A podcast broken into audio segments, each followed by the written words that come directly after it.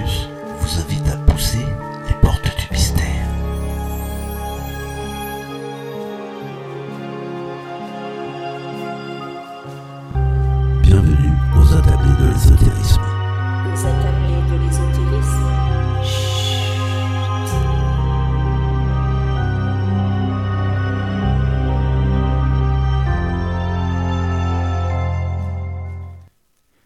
Bonsoir à toutes et à tous, vous êtes sur la radio du Lotus, Mickaël le Lotus avec vous, comme chaque jour d'ailleurs, accompagné de Caroline. Bonsoir Caro, Bonsoir Mickaël, bonsoir à tous. ça va bien? Oui, ça va bien.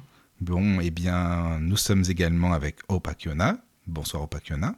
Bonsoir, bonsoir euh, Michael, bonsoir Caroline, bonsoir tout le monde. Alors ce soir, euh, nous sommes euh, quand même plusieurs personnes, pas mal de personnes, puisque c'est notre attablé de l'ésotérisme. Donc nous sommes également avec Christelle Cronier. Bonsoir Christelle. Bonsoir à tous. Bonsoir. Alors Christelle, tu as pris un abonnement parce que c'est la deuxième fois que tu viens nous rendre visite sur le Lotus. C'est ça. En fait, j'ai décidé de, de- de- de m'investir totalement dans la radio du Lotus. Ça, c'est vraiment sympa. Écoute, c'est- merci beaucoup. Ça fait plaisir. Comme je suis Tu pas du tout du. Je suis pas tu du matin, tu vas bosser à ma place le Voilà. matin, c'est bien. Oui, voilà. Merci beaucoup, Christelle. Vraiment, c'est super gentil d'avoir accepté l'invitation. Voilà. Et nous sommes avec euh, Vincent Lafargue également. Un petit nouveau, par contre. Bonsoir, Vincent. Bonsoir à tous.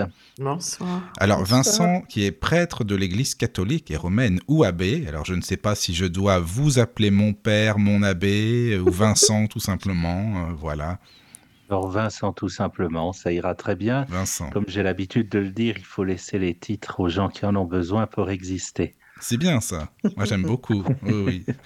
Alors Vincent, toi tu es en Suisse, hein, c'est ça? Oui, oui, comme mon accent va le trahir euh, très rapidement et le trahit déjà, euh, et ma voix un peu plus traînante, euh, je suis en Suisse, effectivement dans les montagnes, dans les Alpes, euh, dans un petit village à 1500 mètres d'altitude en Valais. D'accord, ah oui.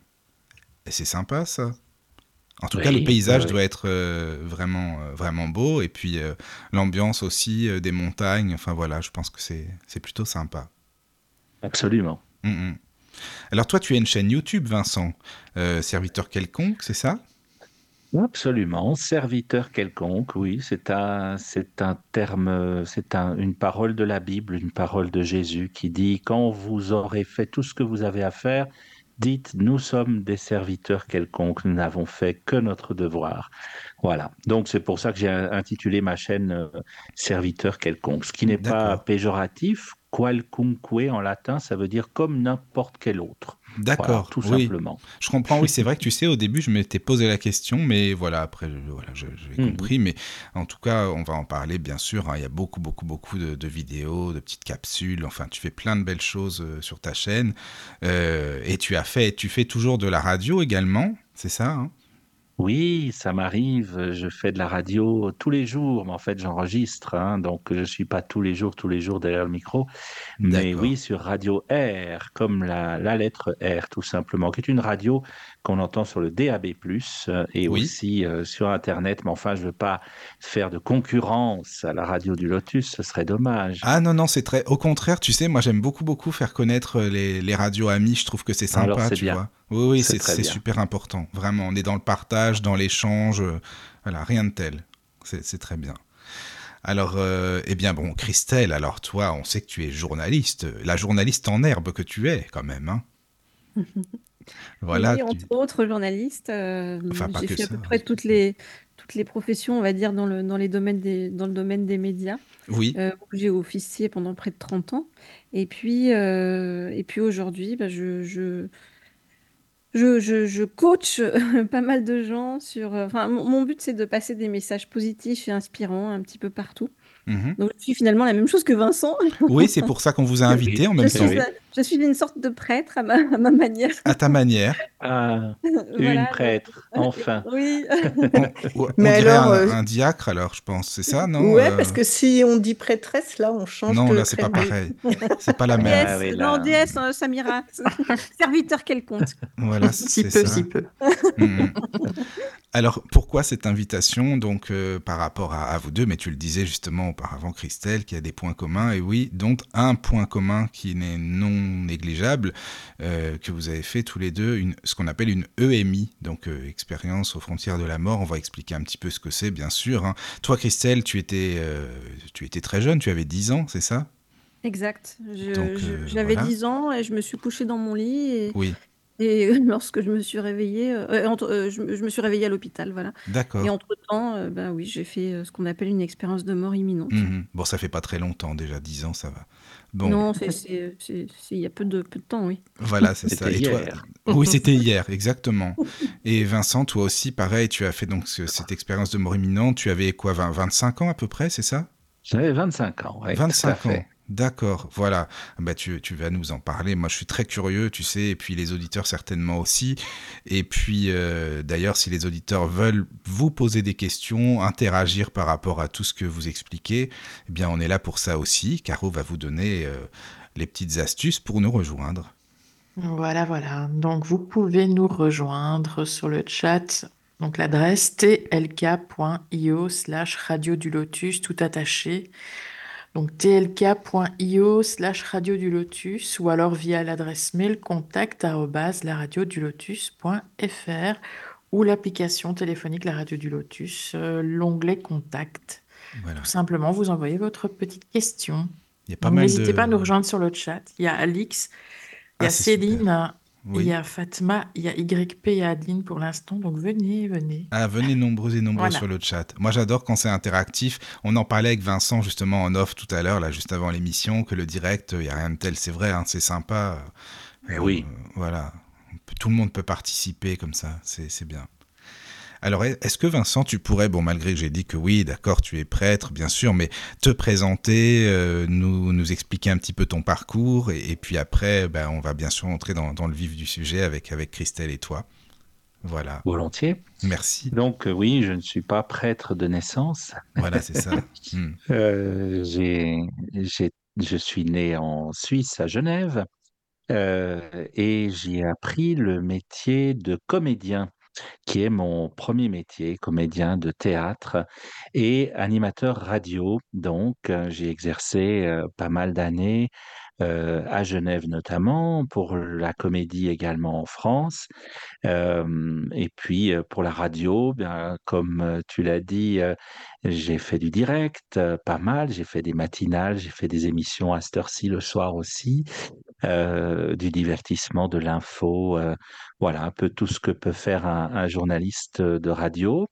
Euh, et, et donc je suis devenu prêtre sur le tard, euh, suite notamment à cette expérience de mort imminente. Je n'étais pas du tout euh, prêtre et quand je dis pas du tout, j'aurais éclaté de rire si on m'avait dit à ce moment-là que je deviendrais un jour prêtre Ah de l'Église catholique. Hmm. Vraiment, oui, oui. D'accord. Donc, donc j'étais, lorsque j'ai fait cette expérience, j'étais comédien et, et animateur de radio. Et puis, comme ça met pas beaucoup de beurre dans les épinards, euh, des fois même pas d'épinards du tout dans la casserole, euh, j'étais prof à côté. Genève est une ville internationale. Il y a beaucoup de personnes qui circulent euh, et qui arrivent en ne sachant pas le français et en ayant besoin de l'apprendre urgemment. Et donc, j'étais prof de français langue étrangère, comme on dit, dans une école privée pour adultes. J'apprenais le français aux, personnes qui, débarquaient, qui souhaitaient l'apprendre. Voilà. Ça, ouais, j'étais un prof assez jeune. J'étais, déjà prof à, à 25 ans, effectivement. Ouais, Ah oui, j'avais suivi quelques cours accélérés pour cela. Donc voilà, avec l'Alliance française. Et hum, sinon, euh, ben oui, ta question c'était quoi? C'était, c'était résumer un petit peu d'où Oui, euh, oui, c'est d'où ça. l'on vient. Oui, ben, Oui, oui. gardons D'où le tu reste viens. pour la pour la suite. Voilà. Ça, ça résume déjà pas mal. Mais alors, attends, en tant que prof de français, euh, par exemple, euh, tu étais quelqu'un de, de très très speed, de, de, beau- enfin, très énergique, qui avait pas de temps à soi, tu faisais beaucoup de choses en même temps, c'est ça? À peu près quoi. Oui, oui, oui, tu es très bien renseigné. Ah, mais quand j'invite, tu sais, je suis très bien renseigné en général, Je sinon je, n'invite je pas. sais, je sais. Ça, c'est sûr. Non, non, j'avais, euh, j'avais effectivement, bah, bon, en menant trois vies professionnelles de front, euh, on est forcé d'être un petit peu, euh, un petit peu à la bourre dans, dans les trois, hein, même si elles se coordonnaient bien, puisque l'animation radio se faisait principalement le matin, l'enseignement euh, et tôt le matin, puisque les matinales, en l'occurrence sur la radio, je travaillais, c'était 6h, 8h. Ensuite, l'enseignement, bah, c'est pendant la journée. Puis le théâtre, c'est tout de même quelque chose qui se vit principalement le soir, même quand on n'a pas de représentation. Les répétitions sont quand même très souvent plutôt en soirée. Mais euh, voilà, quand on mène ces trois, ces trois métiers de front, on tient pas très très longtemps, Hmm. puis on fait les choses extrêmement vite. Et c'est vrai que euh, si tu dis ça, c'est pas pour rien, c'est Non, non, c'est le mes vite, étudiants, euh, mes étudiants m'avaient fait remarquer que j'avais un tic de langage à ce moment-là de ma vie. Euh, le mot vite, que je disais effectivement tout le temps, tout le temps, tout le temps. On va vite euh, faire un exercice, je vais vite vous montrer quelque chose, on va vite prendre une pause, on va voilà. Et c'était euh, c'était c'était de la folie. Ils ont ils sont ils les ont comptés ce jour-là et et euh, il y en avait des dizaines et des dizaines en, en une heure de cours quoi. C'était impressionnant. Tu te rends compte, 40 vite en une heure? Oui, c'est ça. C'est crois que 40 c'est années ça, dans le désert. C'est très bien vu ça. Oui, tout à fait. Ah, c'est vrai que c'est impressionnant que tu faisais toutes ces activités en même temps. C'est en plus à, à cet âge-là, je veux dire, c'est c'est- c'est- c'est jeune, quoi. Je veux dire, la vingtaine, euh, ça devait pas être simple du tout, du tout à gérer, vraiment.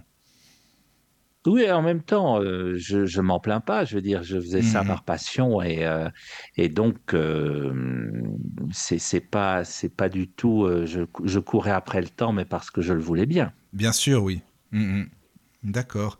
Alors, juste pour, euh, pour dire, Christelle, bon, tu connais la maison, bien sûr, mais toi aussi, évidemment, euh, on est tous là pour discuter. Hein. C'est pas que Michael Lotus qui pose des questions, c'est-à-dire qu'on est autour d'une table, autour euh, d'un feu entre amis et, on discute. Donc, n'hésitez pas, hein. Christelle, quand tu veux intervenir, Caro Pacchiona, et, et voilà, c'est une discussion, tout simplement. Voilà, voilà. Bah, Juste sur le, le, ce que dit Michael, sur le fait d'aller vite, j'ai l'impression que c'est la société qui est comme ça. Et tous, moi j'ai l'expérience des, des grosses boîtes. Lorsqu'on est dans une grosse boîte, justement, on nous met dans un certain formatage et mmh, il faut en effet aller le plus rapidement possible. Et, mmh, et comme on est dans ce formatage-là, on oublie de voir tout le reste. Alors on oublie ben, plein de choses, hein, de se sentir dans le moment présent, de se sentir connecté aux autres, de voir les signes euh, qui peuvent se présenter sur notre chemin. Euh, plus on vit euh, vite et moins on vit finalement, j'ai l'impression, Vincent. Oui, et tu as dit connecter aux autres, mais j'ajouterais connecter à soi-même. Parce Oui. que plus on, plus on va vite et plus on se déconnecte de la personne que l'on est et, et des autres. Et effectivement, le monde de la grande entreprise, j'ai eu l'occasion de travailler dans quelques grandes entreprises, notamment pour financer mes études euh, par la suite, mes études de théologie. Euh, eh bien, euh, ça va très vite, ça va trop vite et ça s'accélère en plus. On, euh, il me semble que pendant le Covid, on a beaucoup, beaucoup dit qu'on espérait un monde d'après qui soit bien différent. Et le monde d'après, j'ai l'impression qu'il va encore plus vite que le monde d'avant Covid. On a, on a raté le coche sur ce truc-là. Ça dépend pour qui, je Ah pense. oui. Parce qu'il y a, Oui, je pense qu'il y a des gens qui étaient déjà, euh, en- on va dire, en plein, en pleine évolution de conscience. Et, euh, et le Covid a amplifié cette évolution de conscience. Et puis, bon, après, il y a les autres qui, qui euh, peut-être étaient un peu à la traîne là-dessus et qui, du coup, ben, repartent de plus belle euh, lorsque, entre guillemets, la vie repart. Mais oui, oui. le fait d'aller vite, personnellement, personnellement, euh, oui, je parlais de l'entreprise. Il me semble que le monde de l'entreprise d'après Covid n'est pas meilleur que celui d'avant sur cette question-là. Ce, ce fait de, de- de vouloir aller vite, ça rend aussi énormément de gens malheureux dans les entreprises. hein. C'est ce, moi, c'est ce que Mhm. j'appelle euh, tu sais, le syndrome de la machine à café, c'est-à-dire euh, le matin, quand tu vas euh, travailler, tu, tu retrouves tout le monde autour de la machine à café et à faire la gueule, quoi, en fait, hein, euh, qui sont là, Ah, pff, je vais avoir telle réunion, et ça va être terrible, et je vais faire ci, et je vais faire ça. Donc, en fait, c'est c'est des gens qui sont désespérés dès le matin. Moi, c'est tout ce que j'ai fui. À juste titre. Oui. Et si vous avez eu l'occasion de, de discuter justement avec des gens qui ont fait des, des expériences de mort imminente, est-ce que justement c'est une constante, c'est c'est- ces personnes qui avant avaient une vie euh, très speed, très... Euh, alors moi, je peux, euh, si je peux répondre là-dessus, euh, c'est oui, que toi, moi, l'ayant fait euh, très tôt, oui, j'a- j'avais pas une vie hyper speed avant, peut-être dans la cour de récré ou. euh, peut-être. Mais bon, je sais pas si vous avez eu l'occasion justement de discuter avec des gens. c'est- Est-ce que c'est une constante de des gens qui Alors, sont en- vraiment trop speed ou et En tout cas, c'est c'est la c'est la suite qui est une constante. Pour pour euh, Mhm. J'ai eu l'occasion de discuter avec beaucoup beaucoup de personnes euh, au fur et à mesure euh, de mes témoignages. Des gens m'appellent et me disent tiens j'ai vécu la même chose, faut qu'on parle. La constante c'est la suite, c'est après l'expérience de mort imminente, ce sont des gens qui ralentissent ou alors qui, en tout cas, savourent la vie totalement différemment. Même les personnes comme moi ou d'autres qui continuent de brasser, de faire beaucoup, beaucoup de choses dans leur vie après une expérience de mort imminente, le font de manière totalement différente d'avant. Donc, je dirais pas que c'est forcément des gens qui allaient vite avant, mais en tout cas, ce sont des gens qui ralentissent après. Et Mhm. certain, c'est que, euh, enfin, tout dépend ce qu'on appelle ralentir, mais en tout Oui. cas, euh, après, tout ce qu'on vit, c'est comme si on le vivait euh, dans une pleine présence, quoi, en fait. Oui, à fond, Euh, exactement. et probablement avec un état vibratoire différent. Mhm. Oui, Oui. tout à fait. Oui, oui. Ouais, je comprends ce que tu veux dire. Et donc, toi, toi, Vincent, comment ça s'est passé, donc, cette fameuse EMI Parce que tu étais tout le temps euh, speed, speed, rapide, hein, comme tu le disais. Et finalement, euh, qu'est-ce qui s'est passé euh, par la suite? Ah, Eh mais on bien, prend le, on prend le film à l'envers, là. si vous voulez. Euh, le, le jour précisément où mes étudiants m'ont décelé ce, ce tic de langage, Oui. euh, j'avais euh, une répétition de théâtre le soir et auparavant je suis rentré chez moi vite, bien sûr. Justement, oui. peu de temps, beaucoup de Mm. choses à faire. Et, euh, et ça m'a posé question. Je me suis dit, tiens, mais c'est vrai, c'est, étrange euh, ce qu'ils disent. Ça doit avoir quand même un lien avec ma vie. Et tout en faisant, tout en préparant la répétition de théâtre, je me posais deux, trois questions sur cette, euh, sur ce tic, sur ce mot vite. Et puis, j'ai repris mon scooter. J'étais en ville de Genève à l'époque. C'était le mois de novembre. Il faisait euh, froid, il pleuvait, il y avait une légère petite bruine, une petite brume aussi. Donc, le temps idéal, n'est-ce pas, pour faire du.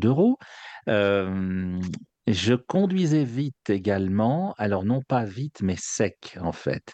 On peut, euh, et particulièrement en deux roues, on peut conduire souple ou sec. hein, on peut, euh, on peut, euh, ouais, il y a une façon de conduire. C'est pas une question de, de vitesse au compteur. Et, et je conduisais assez sec, assez nerveusement. Euh, en plus, Genève, pour ceux qui connaissent, c'est une ville où il y a un feu rouge tous les 20 mètres, donc c'est extrêmement pénible. Il faut chaque fois s'arrêter, repartir, s'arrêter. Et, arrivé à un feu rouge, je, me suis dit, mais c'est quand même bizarre cette, ce tic de langage. Il faudrait que je ralentisse un peu ma vie. Mais, mais je vois pas bien comment faire parce que les trois choses que je fais, je les apprécie. Donc, j'ai pas envie de, de les arrêter ni les unes ni les autres. Mais pourtant, j'aimerais bien freiner un peu.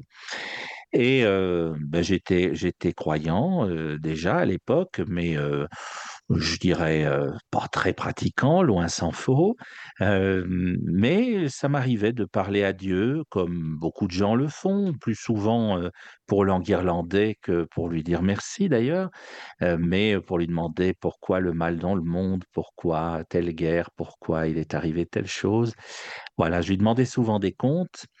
Et euh, bien sûr, sans lui parler à haute voix, enfin, je lui parlais dans mon cœur, comme plusieurs personnes le font, simplement dans la prière.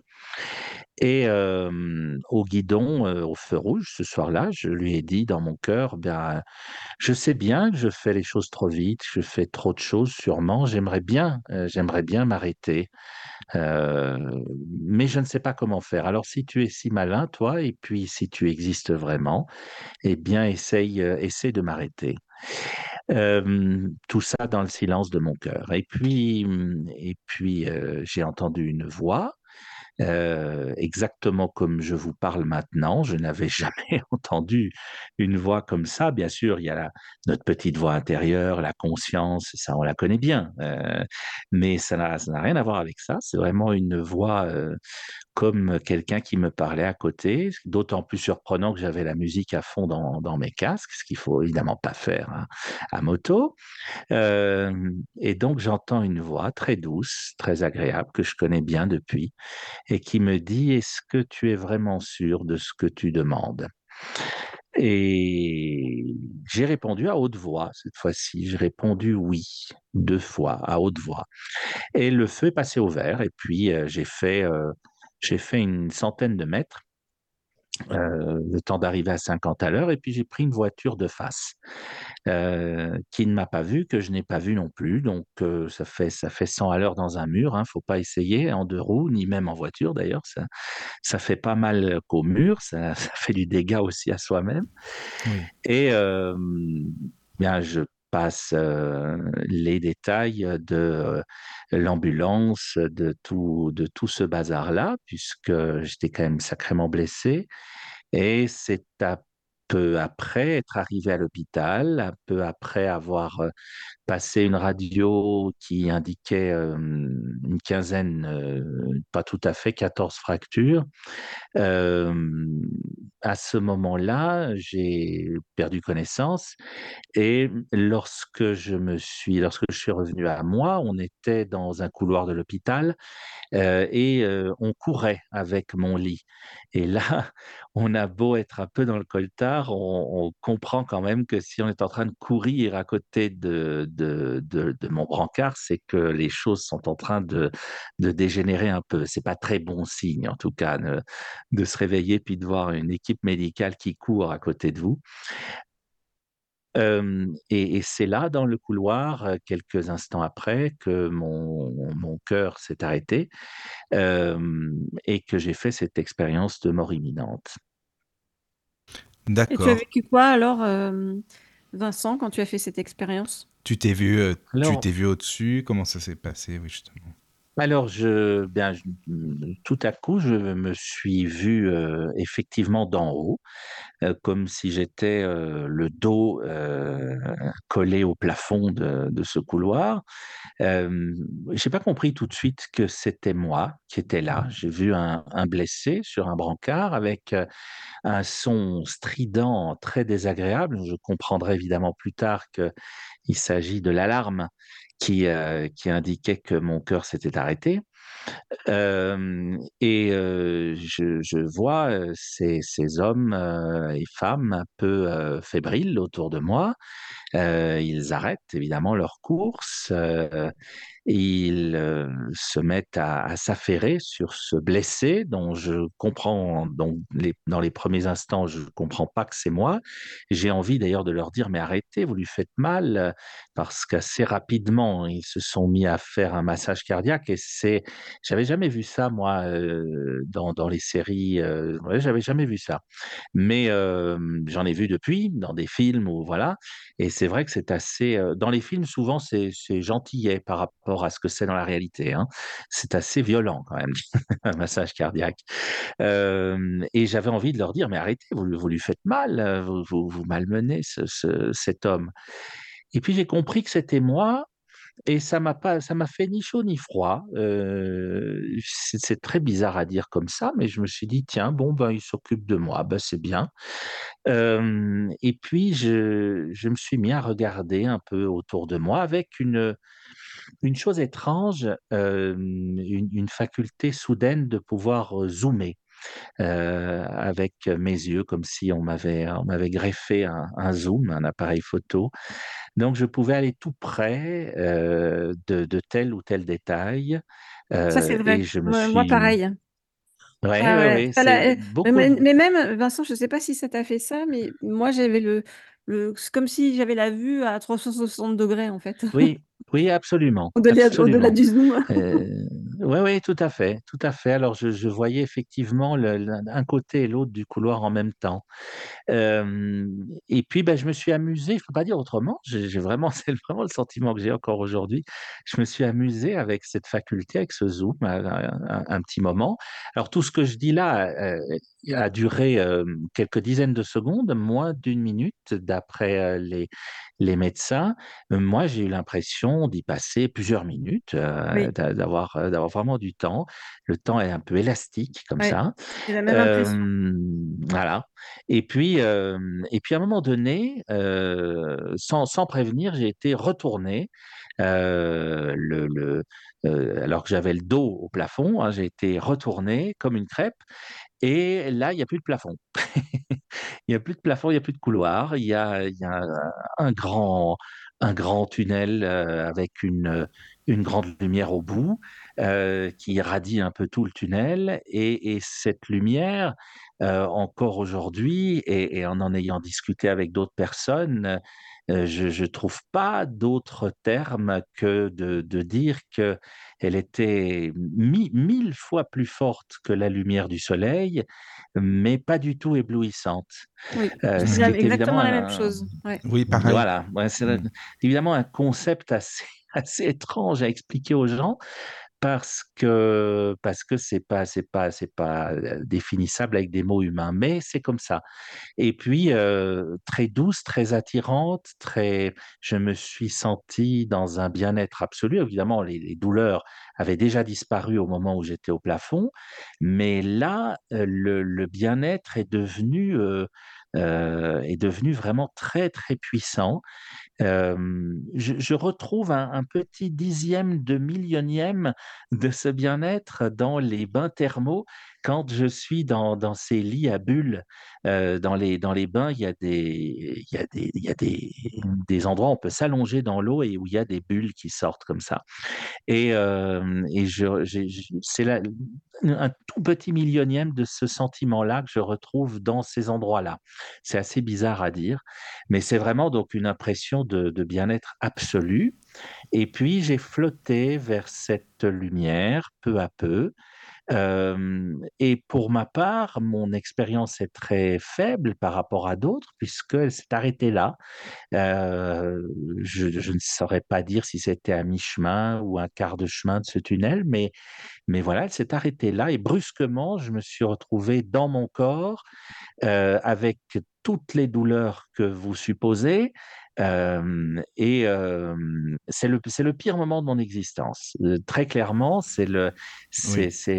vraiment ce qu'il y a de pire. Et pourtant, les gens me demandent souvent, mais alors, est-ce que vous auriez préféré ne pas vous retrouver dans, dans ce corps? Et la réponse est évidemment non. Euh, je oui. suis évidemment tellement Mm, heureux d'être revenu dans ce corps à ce moment-là. Mm. Mais euh, cet instant-là, je ne le revivrai pour rien au monde. Mais Parce tu n'as pas eu cette vraiment demande insupportable. Cette demande, Non. tu sais, comme beaucoup disent, on m'a demandé si je voulais rester ou, ou non. Tu n'as pas eu Oui. ça, toi, en fait. hein, c'est Oui. ça. Alors non, Mm, moi je n'ai. Alors en tout cas, j'en ai pas le souvenir. Oui, oui. Euh, peut-être, peut-être que je l'ai eu, mais j'en ai pas le souvenir. Mes souvenirs sont revenus euh, petit à petit et il a fallu des mois en fait pour que les les images, euh, les souvenirs reviennent. Euh, mais je n'ai pas le souvenir de cette demande. J'ai discuté avec plein de gens qui ont eu alors beaucoup d'autres choses. Cette demande-là. Aussi qui ont revu leurs proches, qui ont revu une partie de leur vie. Ah oui, souvent on entend pas ça. euh, ce, ce souvenir-là. Par contre, j'ai des souvenirs extrêmement précis de ce que j'ai vu euh, avec mon zoom, si Oui. je peux le dire ainsi. Euh, et ces images-là sont gravées. Ces images-là sont gravées dans ma mémoire. Mm. Euh, et c'est d'ailleurs ce qui a permis à l'un des médecins qui était là ce jour-là d'authentifier ce que je lui racontais plusieurs mois après, euh, parce que je donnais des détails qui étaient, euh, qui, étaient- qui étaient vrais, mais, mais que je ne pouvais pas avoir vus euh, de mes propres yeux, Oui. puisque, puisque que j'étais plus en état de voir, quoi. Mmh.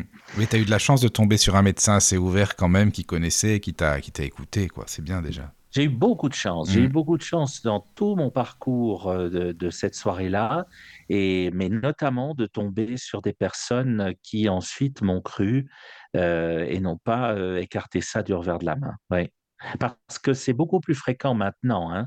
Mais là, Oui, oui. euh, à l'époque, on est en l'an 2000, et, euh, et alors là, euh, la, la, la médecine est encore assez frileuse sur ces questions-là, hein, C'est à ça. l'époque. Même s'il y avait, Mm. je crois qu'il oui, il y avait déjà les livres de Raymond Moody à cette époque-là, hein, c'est ça. Bien oui, sûr, bien mais sûr, on avait. considérait ça comme du gentil ésotérisme, Oui, voilà. Mm. un petit peu illuminé sur Oui, les oui, bords, oui. et les bords sont larges, et puis, euh, Oui. euh, bon, laissez faire les scientifiques, et puis euh, rêvez tant que vous voulez, mais loin de nous, quoi. Ou alors on se dit c'est le cerveau, il y a un problème, c'est le cerveau qui fait que. Oui, voilà, alors ensuite, il y a eu toutes ces théories-là, bien sûr, Mm. bien sûr, qui, qui sont, qui sont peut-être... euh, qui sont peut-être en partie justes, hein, mais ça n'explique pas tout. On, on le sait, on le sait aujourd'hui.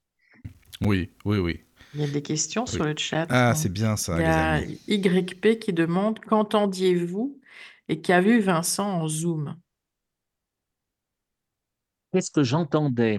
Euh, au, moment, euh, où j'étais au plafond Eh bien, j'entendais le, dialogue entre, euh, entre les personnes qui essayaient de me ramener à la vie. Et puis, qu'est-ce que j'ai vu avec mon Zoom? Eh bien, j'ai vu un, je me souviens très bien d'un chiffre sur le mur, je me souviens très bien du nom d'un d'un assistant sur son badge que je ne donnerai pas ici, bien sûr, mais voilà. Je me souviens très bien de, de- détails complètement fous, c'est-à-dire d'un bouton de, la blouse d'un médecin euh, qui était en partie décousu, ou qui avait le fil qui dépassait.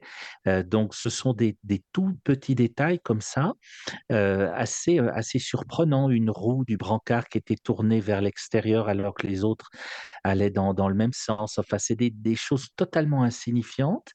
Et, pourtant, bah, il y a deux, trois éléments qui faisaient. Et puis, euh, oui, la machinerie qui était à côté de moi avec ce, cette ligne qui était à plat, cette alarme qui, qui sonnait au départ, qu'on a arrêté ensuite euh, le- les mains euh, et, je me souviens de- de- d'une chevalière qui était sur la main du médecin qui me, qui me faisait le massage.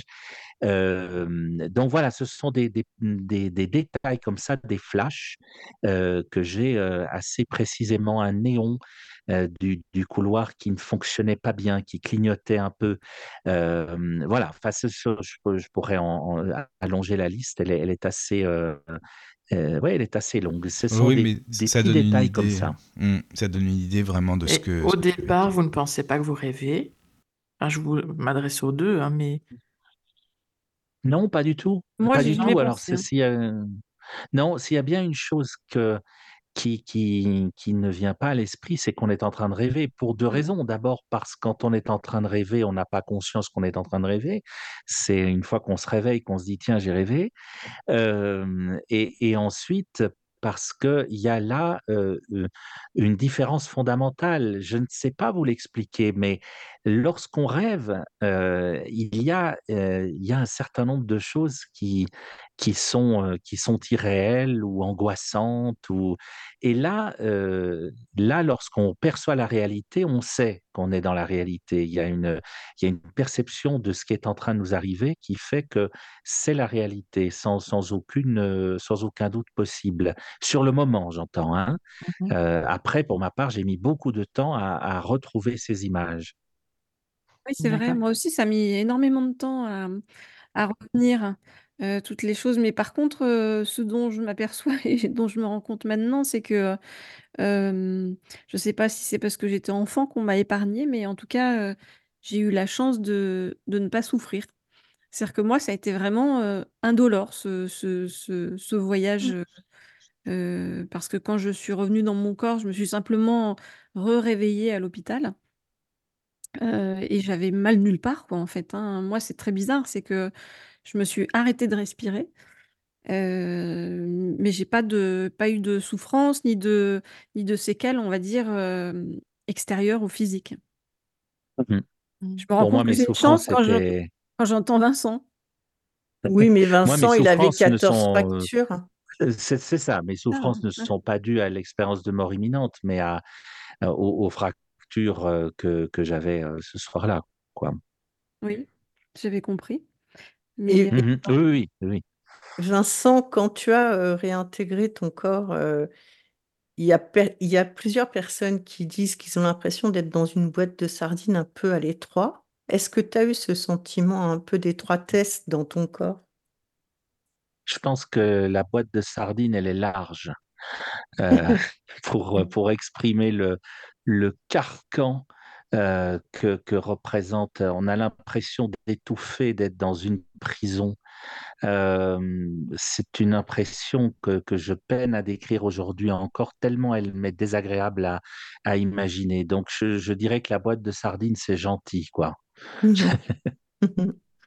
Moi, je dirais que c'est pas, c'est pas l'idée euh, de revenir euh, dans, dans, dans le corps qui a été pénible, c'est plutôt de ne pas ressentir le même sentiment, on va dire, de, de plénitude qu'on ressent quand, quand on est, euh, bah oui, on va dire, en dehors de son corps. hein. Mhm. En tout cas, quand on est en train de vivre une EMI. C'est plutôt ça, je trouve que moi, c'était pas le, le fait d'être limité par le corps, mais c'était plutôt l'impression d'être limité euh, en termes de, comment, de, de, de capacité euh, à vivre des choses. Je sais pas si c'est Mhm. clair. Oui, oui. Ouais, ok. Oui.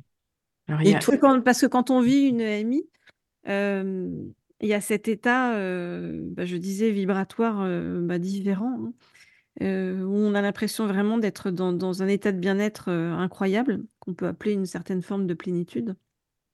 Oui.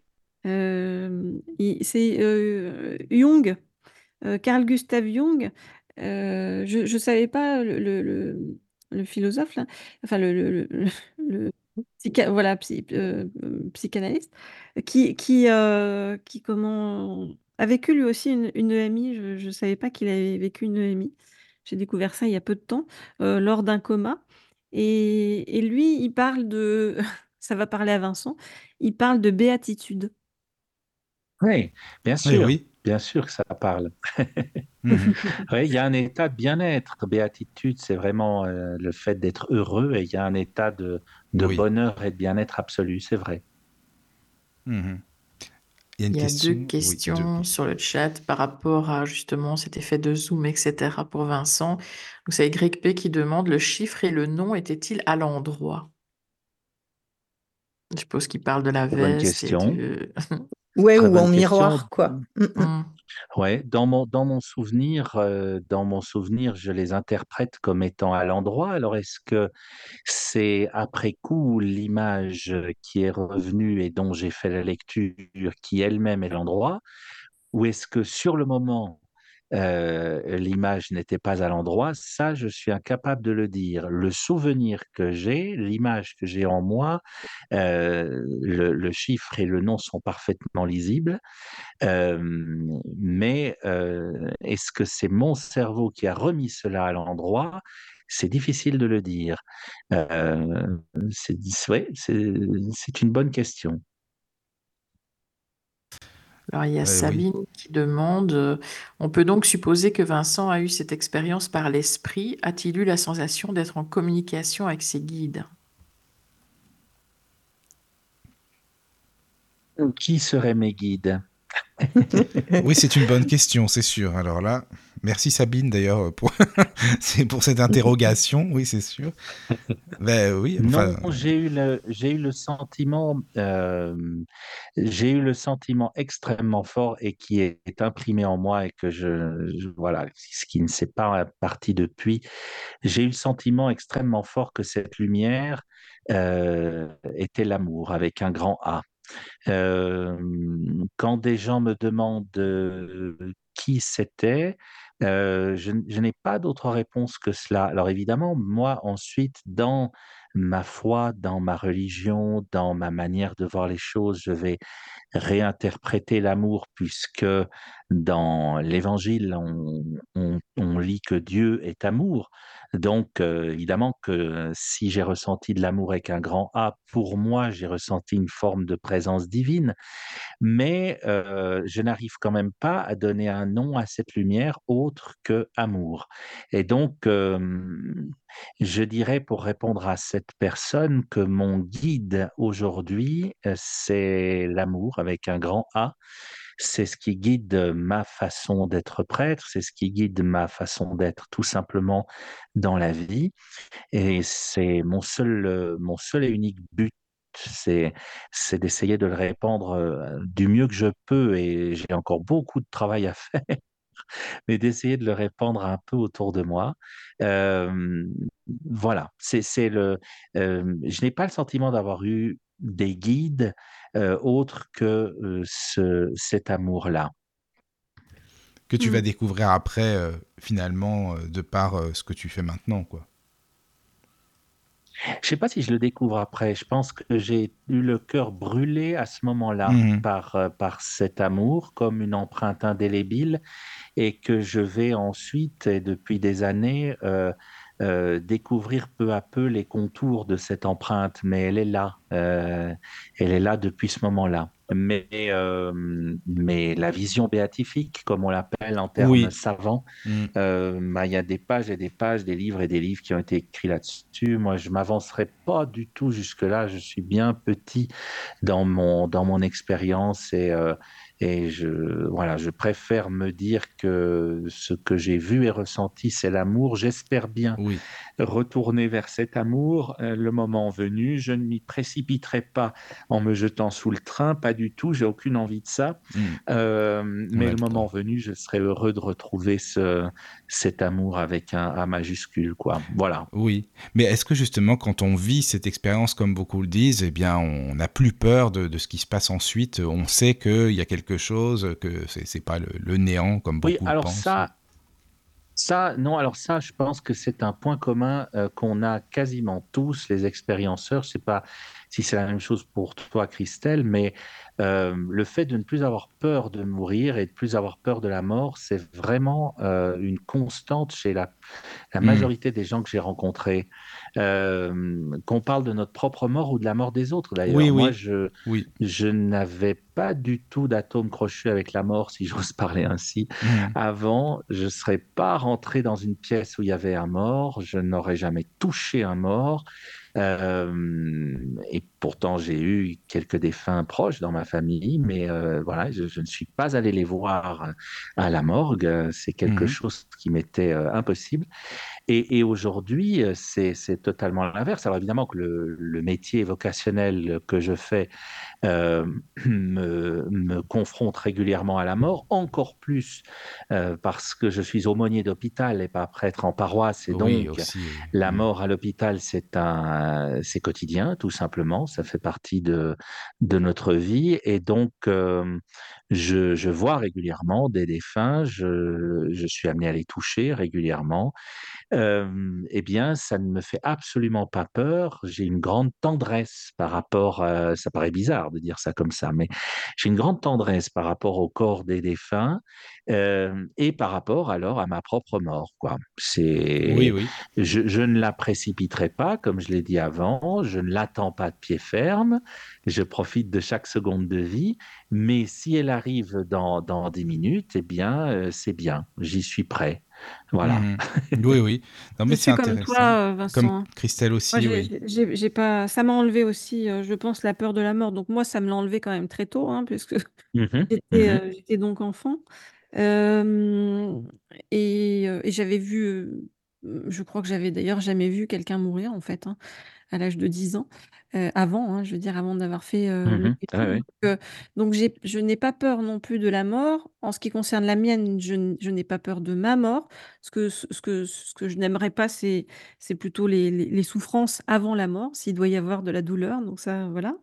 Euh, et puis pour ce qui est de la, la mort des autres, euh, je, je, je- j'en ai pas peur parce que je sais ce qui se passe après et je sais qu'au contraire, euh, c'est quelque chose de, j'allais dire, de, de chouette en fait, euh, qui leur arrive. Oui, ça, ça m'empêchera pas de, de pleurer des personnes de mon entourage qui, qui meurent, mais, mais finalement, quand on pleure, on pleure plus sur soi-même, c'est-à-dire de, de rester ici et euh, oui, aussi sur ce que nous renvoie le, le départ des autres, c'est-à-dire euh, euh, tout le lien peut-être souvent avec des choses de notre enfance ou des, ou, euh, oui. ou des, des expériences vécues avec ces personnes-là qu'on ne verra plus ici. Mais on- on- je ne pleure pas sur, sur, sur leur mort et leur, et leur devenir après parce que je sais que, que c'est, c'est bien pour eux, quoi. C'est ça, Oui, c'est oui. ça, je, je te rejoins tout à fait. Par contre, tu dis que n'as pas euh, peur oui, du... Pardon. Tu dis que tu que, que t'as pas peur de... Enfin, pas peur, que tu as même une tendresse, en fait, pour les, les gens qui partent. Alors, je suis d'accord avec toi. En revanche, euh, je ne suis pas fan, malgré tout, quand les gens sont partis. Euh, donc, quand il reste le, le- le- le- leur corps, on va dire, c'est, euh, ça reste pour moi vraiment euh, euh, de l'ordre de l'enveloppe. Et, oui. Hum, et je suis pas fan de, voilà, de, toucher l'enveloppe d'un d'un mort, parce que j'ai l'impression que c'est comme une vieille peau, qu'en fait. Oui, alors je te rassure, je suis pas fan non plus, hein. Le fan, c'est peut-être pas le C'est mot Euh, alors. bizarre. C'est oui, c'est c'est- oui, c'est c'est très bizarre, c'est Mm. un contact extrêmement étrange, Oui. Euh, mais, euh, mais j'entends euh, là où j'ai évolué, c'est qu'avant, je n'aurais jamais, euh, je ne me serais jamais même approché d'un d'un mort, alors qu'aujourd'hui, si je suis amené à le toucher pour X ou Y raison euh, dans, dans mon travail, eh bien, ça ne, ça ne me gêne pas. Mais je suis pas fan non plus. Il y a une grande différence que je remarque euh, de fois en fois euh, entre, euh, entre le moment où je suis amené à être dans la pièce de quelqu'un qui meurt, qui est en train de mourir ou qui meurt, et puis le fait d'aller vers un corps mort qui est mort depuis plusieurs heures. Euh, Il y, a, une- il y a une très grande différence parce que ça, on utilisait le terme de, de vibration tout à l'heure, ben ça, ça vibre plus hein, Oui. après plusieurs heures. Il y a, c'est une écorce, exactement.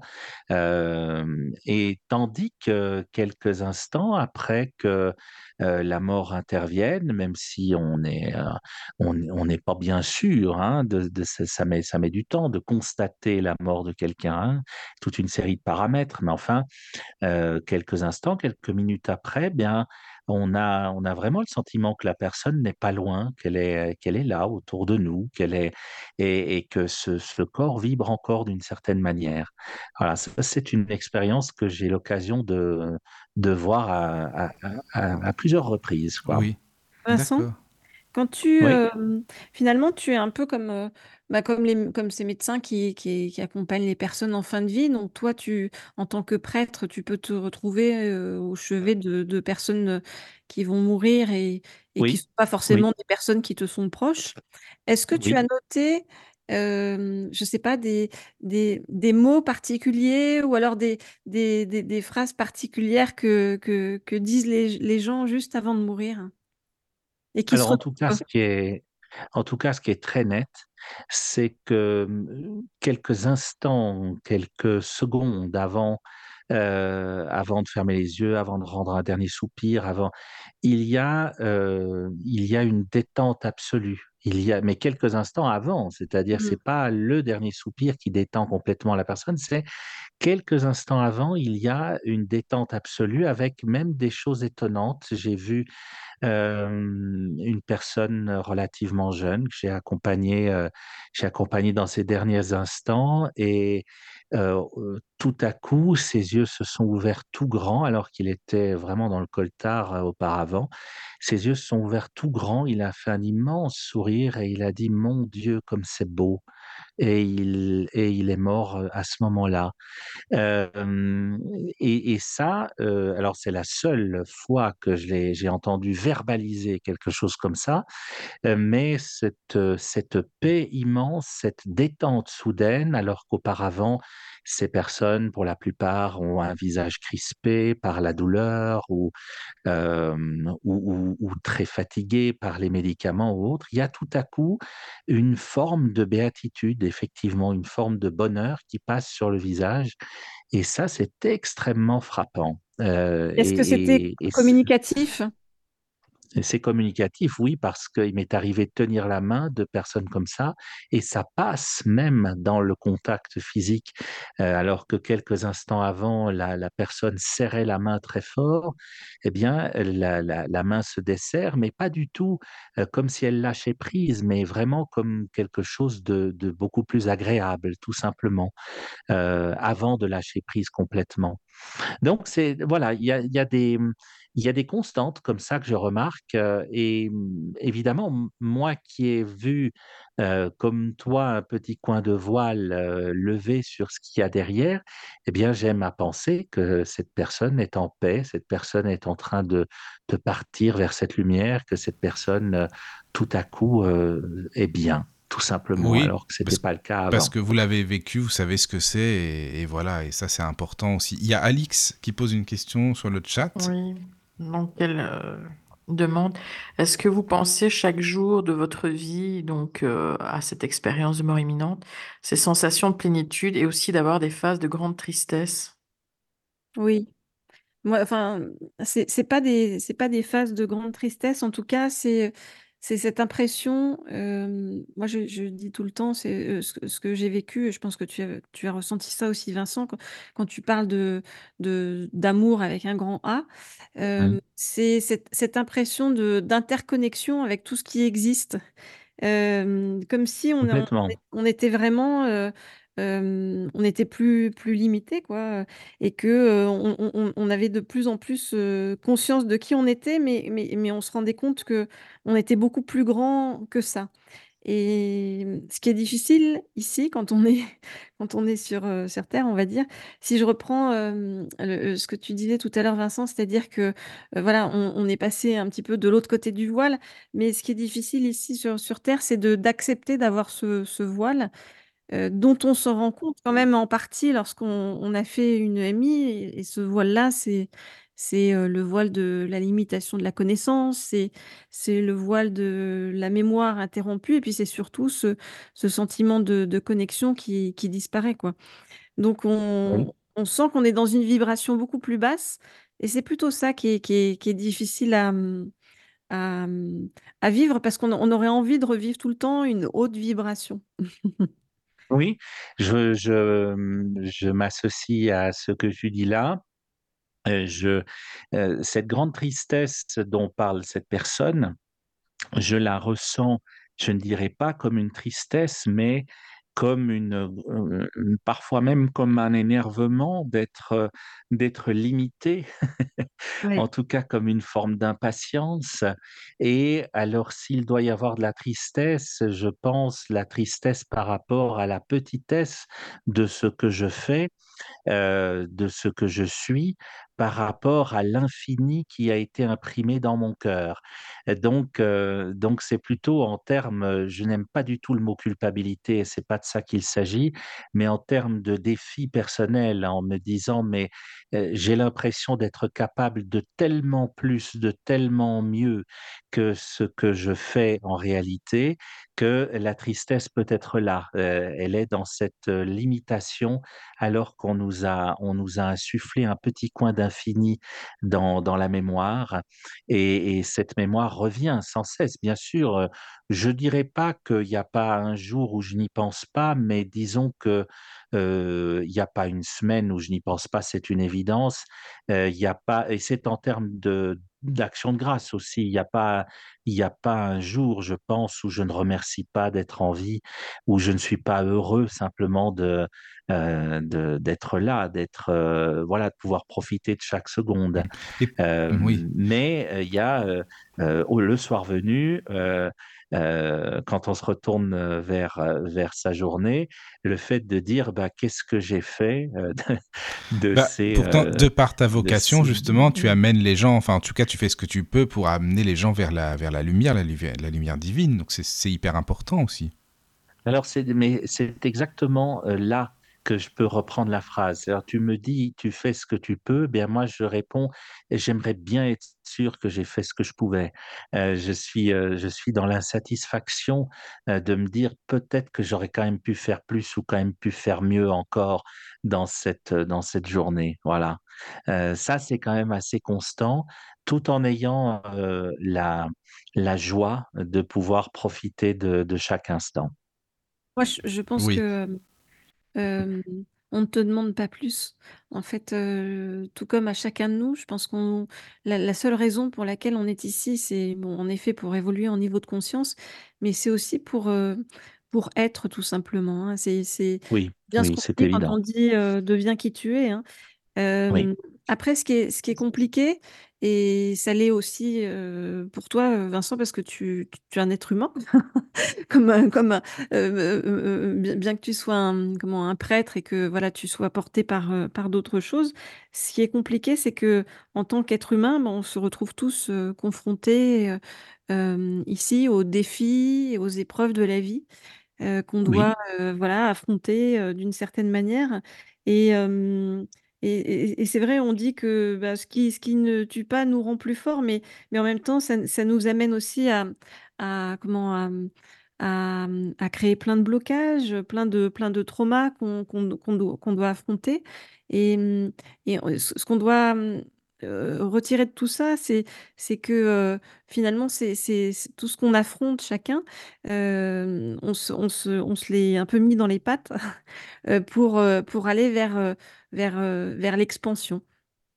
Et, et oui, le, voilà, mais c'est difficile pour tout le monde, quel que soit ce qu'on fait. Et quand bien même tu, voilà, tu as décidé de, de dédier ta vie euh, bah, une religion, à un Dieu, euh, c'est, je pense, euh, euh, quand bien même tu es dans l'amour et quand bien même tu, tu as cette expérience de MI, voilà, c'est normal d'avoir des tristesses euh, Bah, parce ça fait partie de la vie aussi, hein. Voilà, c'est ça. Mais en plus, mais humains. Christelle, toi, tu, bah, tu n'es pas, euh, on dirait prêtre, non, on dirait euh, diacre, tu n'es pas, mais tu es aussi euh, très très intéressé aussi par la spiritualité. Donc, euh, au final, vous êtes tous les deux euh, quand même euh, beaucoup beaucoup euh, à aller dans ce domaine-là, vers vers cette lumière-là aussi. C'est ça qui est Oui, intéressant, je trouve.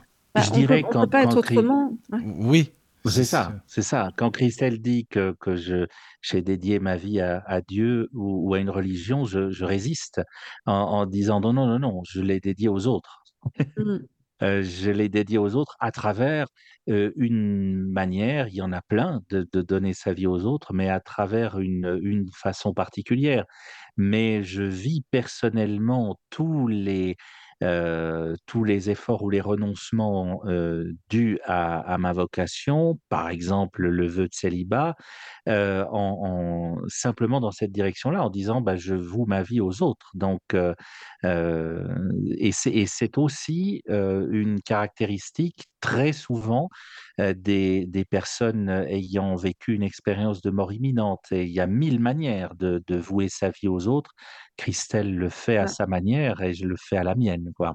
C'est ce que j'allais dire, c'est que moi, j'ai pas fait de vœu de, de célibat. J'allais revanche, te poser la question, tu sais, justement. Tu n'as, non, même pas, tu n'as pas. Mais Christelle, tu pourrais quand même, euh, c'est pas très sérieux. je sais enfin, pas. bon. Je vais y réfléchir, Non. mais ça va un Réfléchis bien. de temps. Oui.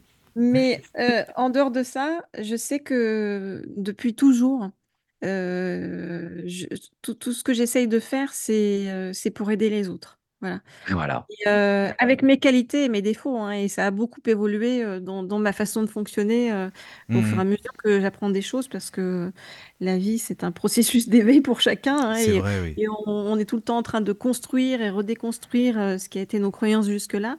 En tout Mhm. cas, ce qui reste, c'est quand même toujours euh, cette volonté de, de- de prendre la décision la plus bienveillante possible. Et dans quelques situations que ce soit, hein, tu vois. euh, Oui, oui, pour tout le euh, monde, quoi. Ah Mm. oui, pour tout. Je veux Bien dire, sûr, même, euh, oui. même, même dans des situations, j'allais dire, assez superficielles, comme euh, euh, par exemple quand je, quand je faisais des interviews de, de personnalités, Oui. euh, j'ai euh, très souvent refusé en fait de faire des, de faire des choses euh, ou des interviews où j'aurais pu faire du buzz ou des choses comme ça. Euh, mais j'ai refusé parce que je, je, je voulais pas que ça porte atteinte en fait aux, aux personnes que, que, que j'aurais Oui, qui interviewé. était là. Oui, je comprends. Voilà. C'est Mais ça. c'est après, c'est à tous les niveaux, si tu veux, dans ta vie. Mhm. Tu vois, ça, c'est un petit exemple. Oui, oui, Mais mais c'est c'est un bon euh, exemple aussi, quoi. C'est voilà, bon c'est dans, exemple. dans, dans n'importe quelle chose que tu vis, euh, tu décides de faire un choix différent, j'ai l'impression. Mhm. Par contre, les amis, il y a Ouais. plusieurs euh, personnes qui, alors sur le chat, il y a des remarques. des questions. Bon, bah, en tout cas, ça les intéresse, nos auditeurs. hein. C'est bien, c'est bien, c'est c'est parfait. Voilà. Alors, il y a Adeline qui revient sur euh, ben, le passage justement de la mort. Elle dit la vibration dans la chambre du patient change radicalement également. On en revient à tout Oui, à l'heure. complètement. Oui, oui, complètement. Euh, j'ai d'ailleurs euh, mon, mon prédécesseur, l'ancien aumônier chef de l'hôpital où je travaille, euh, avait pour habitude euh, un petit rituel qu'il appelait le rituel de la chambre vide. Lorsqu'il lui était donné de, de- d'entrer dans une chambre où il venait d'y avoir un défunt et où le corps était déjà parti, mais où voilà, la chambre était vide et, pas encore euh, débarrassé des affaires, euh, du cadre des photos, etc., eh bien, il prenait le temps d'un rituel, il prenait le temps d'une prière à cet endroit-là parce que cela, cela libère un peu l'espace aussi de cette présence qui s'y trouve encore pendant quelques, quelques minutes, quelques dizaines de minutes. Voilà. Et effectivement, euh, les lieux, euh, ça n'est que trop évident. Les, les lieux ont, une âme, une vibration d'une manière ou d'une autre, et ça change considérablement euh, dans les minutes, les, dizaines de minutes qui suivent. Oui, tout à fait. C'est certain. Et justement, Vincent, toi qui, qui officie, euh, comme tu disais, dans les hôpitaux, euh, quand il y a quelqu'un qui, qui meurt, euh, et que voilà, on, on va dire on vide la chambre, hein, on remet quelqu'un combien de temps après? Et, et puis, lorsque on remet cette personne-là, est-ce que tu as le sentiment que cette chambre, elle est encore habitée? Parce que là, tu dis, il fait une prière, voilà, pour quelques minutes, etc. Mais Mhm. euh, combien de temps euh, tu as le sentiment que, que, que cette pièce reste encore euh, habitée? Je, je vais faire une réponse un peu étrange, mais Ouais. euh, je vais dire simplement que la, la chambre est, est remplie trop vite en Oui, général après. Mais que c'est une pense. question de, de rentabilité, c'est notre système de santé actuel, d'ailleurs que ce soit chez moi en Suisse ou en France ou en Belgique, c'est le même problème. Euh, et donc, dès qu'une chambre est vide, elle a pour vocation de se remplir. Et j'ai toujours, euh, je, moi, ça me heurte quand Oui. euh, dans, dans l'une des unités où je travaille, je vois que quelques, quelques heures après, euh, la, la chambre est de nouveau occupée par quelqu'un d'autre, eh bien, euh, c'est étrange de le dire comme ça, mais j'ai presque l'impression qu'on a, on a, on a violenté le lieu aussi, tout simplement. Que cette chambre, elle aurait, elle aurait eu besoin de se reposer un moment avant d'avoir quelqu'un d'autre. Euh, c'est étrange de le dire comme ça parce qu'une chambre n'a pas une vie en soi, mais euh, voilà ce que je ressens. Donc, je- ma réponse serait de toute façon trop vite, quoi. Quel que Mm. soit le, le temps Oui, Toujours trop vite. Toujours. trop vite à mon goût. Voilà. voilà Ah, encore. Il y a d'autres remarques, alors? Sûrement.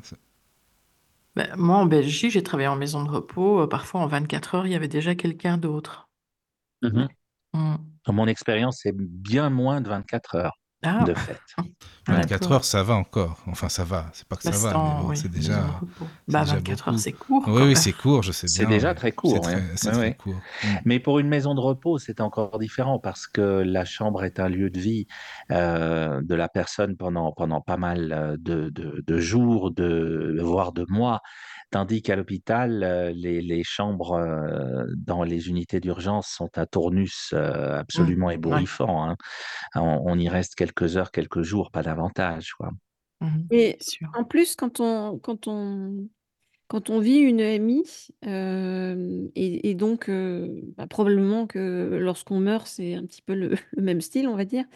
Il y a, on, on a le sentiment d'avoir comme un, un partage constant en fait de sentiments de, de- d'informations. On a le sentiment que tout est télépathique et qu'on est ultra connecté, qu'on sent tout l'univers en soi. Ce qui veut dire que quand il y a quelqu'un qui meurt dans une chambre, qu'il y a un nouveau qui arrive, il doit certainement y avoir des ondes qui passent, hein, de, de- des Des informations, infos, en oui, je fait, pense, Christelle, je des pense énergies aussi. de ce Mm. genre-là, quoi, en fait. hein. Mm, mm. J'imagine Ah ça oui, aussi, ça- tu vois. Oui. Ah oui, ça c'est certain. Mm, C'est certain. Oui. Ah, Il y a beaucoup de questions. Alors, Alors, je te- par contre, il y a des ouais. remarques, des questions, donc voilà. Donc, ici, il y a une remarque de Sabine qui dit, Je n'ai jamais fait l'expérience d'une EMI, mais d'instinct après le décès de mon mari, en chambre funéraire, je disais mécaniquement aux visiteurs, ce n'est plus que son enveloppe terrestre. Lui n'est plus là et certaines personnes étaient choquées. Hmm. Moi, je suis d'accord. Mais hein. je Enfin, pense, c'est- je, Oui. Comme on je va pas forcément sur la tombe de quelqu'un, euh, on va pas forcément sur la tombe de quelqu'un euh, si on pense pas que cette personne-là est là. Euh, je pense que c'est la même chose. Oui, sûrement, oui. Non, mais c'est vrai, quand on Oui, va oui. fleurir une tombe, finalement, qu'est-ce qu'on fleurit? Enfin, enfin, c'est, Mm, Oui, oui, oui, c'est- oui, euh, vrai. Mais les, euh, les âmes ne sont plus. Non, non, c'est vrai, mais ça fait peut-être euh, du bien aussi. Et puis, euh, on se sent proche de la personne quand même. Ça, je pense que ça peut aider aussi quand même, euh, voilà, tu vois, psy- Oui, psychiquement. tout ça aide ceux qui restent, en Ça fait, aide. je pense. Voilà, c'est ça, c'est ça. mais c'est pas, Mm. c'est pas forcément, en tout cas, aligné avec celui qui part. C'est ça que je. Ah oui, oui, mais ça- enfin, je suis d'accord Ouais. avec ça, oui, avec ce que tu dis? Alors, il y a d'autres questions. Alors, il y a Marie donc, qui demande, est-ce que Vincent parle aux personnes en fin de vie de ce qui les attend après la mort? Mm. Alors, c'est une bonne question. Bien évidemment que j'arrive pas avec mes gros sabots en disant, vous savez, moi Vous savez ce qui va se passer. C'est ça, quoi. Euh, J'ai le mode d'emploi. J'ai le mode d'emploi, vous allez ça, voir. oui. Oui. Mm. La, la posture de l'aumônier, euh, c'est d'abord une posture d'écoute. Et donc, euh, euh, des fois, on écoute une personne pendant 30 minutes et elle nous, elle nous dit merci beaucoup de tout ce que vous nous avez dit, alors qu'on lui a pas dit grand-chose. Donc, donc, en fait, non, je n'en parle que si la personne me demande une question très directe du style, mais j'ai peur, est-ce que vous savez ce qui m'attend, ce qu'il y a de l'autre côté? Et je ne vais jamais répondre, je sais, parce que ce serait extrêmement prétentieux, même si à l'intérieur de moi, j'en ai la j'en suis persuadé, mais euh, je, je n'utiliserai pas cette posture-là. Je, je vais lui dire, ben, je crois, je, je suis, euh, je suis euh, intimement convaincu que vous allez vers la paix, que vous allez vers, vers la lumière. Ce sont des expressions que j'utilise comme ça. Et tu Euh, partages pas ton de là, expérience? Tu dis pas, non, euh, voilà, moi, quand ça m'est arrivé, ça m'a, euh, voilà ce qui me, ce Non, que j'ai vu? me, ça me paraîtrait extrêmement prétentieux vis-à-vis du mystère de cette personne qui est en train de mourir, qui m'a rien demandé. Euh, et, et, et voilà, je suis pas là pour raconter ma vie au, au chevet d'un malade. Par contre, Non, mais ça pourrait le rassurer. Alors, j'essaie de le rassurer du mieux que je Ouais. peux, mais sans, sans nécessairement rattacher cela à, à un témoignage personnel. Par contre, il m'est arrivé que des personnes euh, euh, connaissent mon témoignage euh, d'une manière ou d'une autre par Internet, voilà, et me disent, mais j'aimerais parler avec vous, vous avez vécu une expérience comme ça.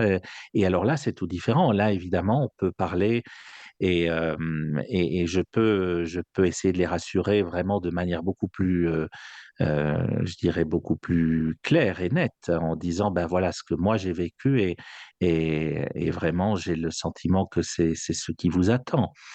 Euh, mais voilà, je le ferai pas, euh, le ferai pas d'emblée comme ça. Et euh, c'est une des choses qu'on apprend dans, dans l'écoute, euh, dans notre formation d'aumônier.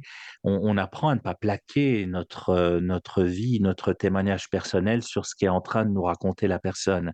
C'est une des attitudes de base, vraiment d'être légèrement en retrait et d'accueillir ce que ce que nous dit la personne. Le pape François, si je prêche un instant pour ma chapelle, a une expression très belle. Il dit qu'il s'agit de s'agenouiller euh, sur la terre sacrée de l'autre. C'est vraiment la posture Ah oui, que, beau, oui, ça, que, j'aime que j'ai souvent en Mm. tête lorsque je m'approche d'un lit. Euh, voilà, c'est Mhm. l'autre qui compte et, et pas Oui. du tout mon expérience à moi. D'accord. D'accord, D'accord. merci. Alors, Adeline dit, il y a deux endroits où les soignants sont très doux avec les corps. A- Un, avec les nouveau-nés en maternité et deux, lors de la toilette mortuaire, le début de la vie et la fin du parcours sur Terre.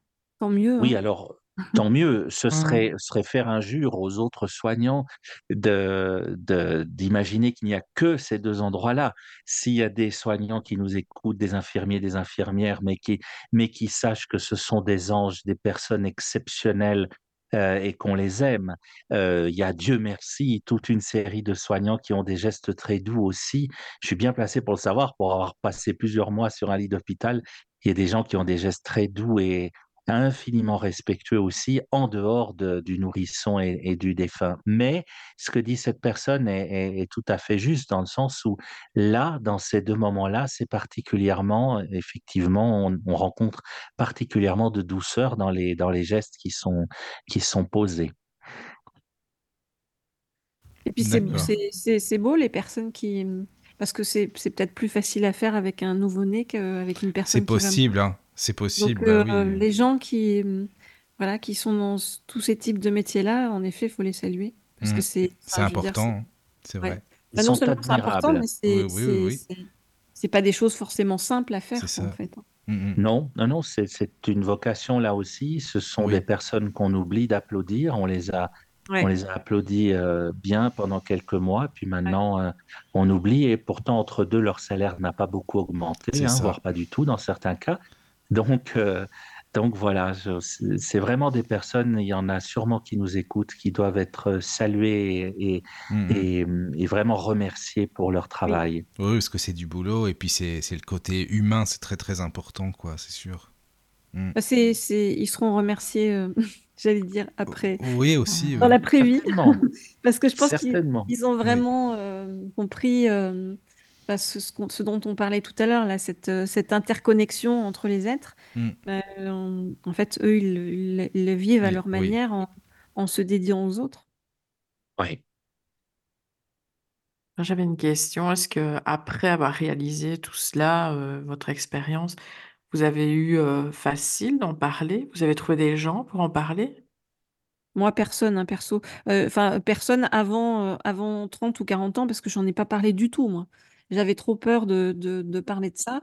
Euh, j'étais beaucoup plus jeune euh, que, que Vincent. hein, et, et, et puis surtout, j'étais dans un milieu extrêmement cartésien et, et hum, qui ne croit pas du tout à, à tout ça. hein. Enfin, je veux dire, m- moi, mon père, par exemple, typiquement, euh, euh, pense que quand on meurt, on meurt, quoi. euh, point barre.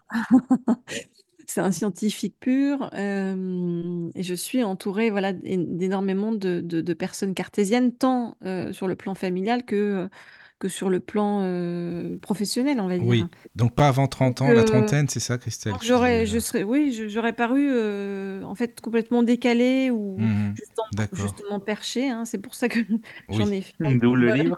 j'en ai fait un livre il y a, il y a Exactement. peu euh, où je me suis entre guillemets autorisée à en parler, mais mais justement pour partager euh, et puis surtout pour euh, euh, oui pour partager des, des, des, des sortes de solutions en fait hein, que moi j'ai j'ai trouvées sur la route et que, que je me suis dit qu'ils pouvaient aider les autres. Voilà. Mais Mhm. toi, Vincent, peut-être dans le cadre de ton, de ton métier, euh, tu, tu, tu as beaucoup plus parlé de, de choses comme ça. Je sais Alors oui et pas, non. Euh, c'est exactement comme toi. Moi, j'ai mis des années à, à Oui. en parler. Donc, j'ai eu cette expérience à, à l'âge de 25 ans. J'ai 49 aujourd'hui. Euh, j'ai commencé, j'ai mis 10 ans à, en parler à, à quelques personnes autour de moi. Euh, j'en ai parlé d'abord à des personnes extérieures au cercle familial. Il y a des personnes dans ma famille à qui je n'en ai jamais parlé. Je ne sais même pas si ces personnes ont, ont déjà entendu euh, le témoignage que j'ai donné à droite à gauche sur Internet. Et Pareil. donc, euh, ce n'est que très timidement, euh, euh, après une dizaine d'années, que j'ai pu en parler un petit peu. Et puis, ensuite, ça s'est un petit peu emballé parce que j'ai fait un témoignage puis un autre sur des médias de, relativement locaux, mais enfin quand même, ça va assez vite dans les médias.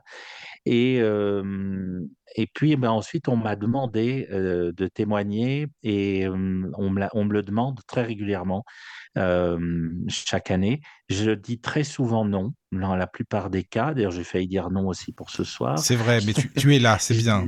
Non, Parce que je je sais que tu n'en as pas fait beaucoup, hein, des témoignages, donc c'est pour ça. C'est en 20 ans, plus de C'est 20 ça. ans, tu n'en as presque pas Et, fait. et, et, et je, je, je dis non pour plusieurs raisons parce que bah, c'est pas facile de témoigner. Hein. Christelle peut le dire. Euh, c'est pas facile du tout, d'une part. D'autre part, bah, il y a des gens, il y a une forme de voyeurisme autour de ça. Il faut bien le reconnaître aussi. Donc, il y a des gens qui nous De demandent de caricature, hein, en fait. c'est alors, des- qui c'est- caricature, ouais. Ouais. Je me souviens d'une personne d'une grande chaîne de télévision française qui, qui m'a appelé en disant voilà, on fait une soirée sur les EMI, on veut absolument vous avoir. Euh, on vous a réservé un hôtel à Paris, euh, la- le billet d'avion est prêt. Euh, Dites-nous combien vous voulez et, et, et voilà. Et puis je leur ai dit mais je on vous, va vous dire ce que, ce que vous devez dire aussi. on, va, on fictionner ça, un peu le, on va fictionner un peu votre. euh, C'était quasiment ça. J'aurais dit, mais j'aurais euh, j'aurais combien de temps pour, euh, pour parler de mon expérience? Elle m'a dit, normalement, vous avez 2 minutes 30. J'ai dit, bah, vous laissez tomber, quoi, ça m'intéresse pas. Et cette personne était complètement effarée. Elle m'a dit, mais enfin, vous vous rendez compte, Paris, l'avion. Euh, je dis, oui, bah, vous êtes gentil. Moi, j'ai des amis à Paris, je connais Paris, j'y viens de temps en temps et je, voilà, j'ai pas besoin de ça pour visiter la ville. Mais euh, non, là, c'est pas, ça m'intéresse pas. Et, et, euh, en a un- général, lorsque, oui, oui, je voulais te demander aussi. euh, et, euh, Est-ce que, parce que euh, tu vois, moi, par exemple, plus j'avance dans la vie et plus, euh, euh, bon, plus je discute avec des gens qui sont euh, euh, bah, assez connectés, mais je, je, c'est pas parce que je vais les chercher, c'est, c'est juste parce que c'est, c'est comme ça. Ils viennent euh, Ouais. vers moi, ils peut-être. viennent à que- toi. Oui, parce que je, je pense que enfin, de toute façon, on est l'énergie qu'on envoie aussi, et que plus on Mhm, est aligné mhm. intérieurement, et plus on envoie une certaine énergie, et plus on attire ces personnes-là. Mais en tout cas, euh, ce que je voulais dire, c'est que lorsque j'y discute avec ces, ces personnes-là qui me semblent avoir compris certaines choses sur, euh, sur la vie, en tout cas euh, telle que je l'envisage, et la mort telle que je l'envisage, je me rends souvent compte, au bout d'un moment, dans la discussion, que ces personnes-là ont fait des EMI. Oui, alors je suis totalement d'accord, c'est la même expérience pour moi. Ouais. Euh, et, et me disent tout à coup, mais moi j'ai vécu ça, j'ai jamais osé en parler, ou voilà. Euh, ouais, tout à fait, tout à fait. Euh, j'ai, ouais, c'est, ouais, même expérience, absolument. Mais est-ce qu'il y a des prêtres à qui tu en as parlé quand même, où ils sont vraiment pas ouverts du tout, du tout à ces sujets-là dans, dans l'Église? Parce que c'est pas facile non plus. Alors ça, ça c'est une autre bonne question. Ouais. Euh, euh, Parce que là, il n'y a pas François Brune, hein, il euh, aurait pu en parler aussi avec nous, mais bon. Ah bah oui, Hein. ouais, tout à fait. Mm. Euh, je dirais qu'on est très rares, hein, les, les prêtres, mais bon, euh, déjà c'est pas, on n'est pas nombreux sur la terre, donc forcément que proportionnellement, on est aussi très peu nombreux à avoir fait une expérience de mort imminente, c'est logique. pas tant que ça, je crois. hein. Euh, Euh, je crois que, que maintenant, il y a, il, il me semble qu'il y a, je crois, 10 ou 20% de la population mondiale quand même qui a fait une AMI. Donc, c'est c'est quand même, Absolument. c'est quand même Mais, beaucoup, mais quoi, 10 ou finalement. 20% de, de la population des prêtres, ça, ça reste tout petit finalement. Mm. Euh, mais pour, ce, pour mon, mon expérience personnelle en tout cas, il y a une énorme frilosité de l'Église occidentale, et j'insiste sur le- l'adjectif. Il y a une énorme frilosité de l'Église occidentale qui, pendant ces derniers siècles, a été extrêmement rationnelle, beaucoup trop rationnelle à mon avis. Si l'on essaie de suivre le message de Jésus, eh bien Jésus est d'abord quelqu'un qui guérit, d'abord quelqu'un qui chasse des démons, donc quelqu'un qui s'occupe quand même de ce que l'on peut qualifier en partie de paranormal. Euh, donc, euh, donc une Église qui souhaite suivre le Christ, si elle rejette tout cela du revers de la main, il y a quand même dès le départ un petit problème. Euh, mais notre Église occidentale catholique et réformée aussi d'ailleurs euh, sont ainsi, euh, elles commencent à balbutier un petit peu euh, de nouveau dans ce 21e siècle. Elles commencent à, à s'intéresser, à oser parler de choses qui sont euh, un peu moins rationnelles et on sent une spiritualité qui revient dans ce sens-là. Euh, Mais, ça veut dire euh, que, que, que, par exemple, les, les, euh, l'Église euh, ne, ne, ne reconnaissait pas le le phénomène des EMI? Euh, elle n'avait pas à le reconnaître ou à pas le reconnaître, elle en parlait pas, tout simplement.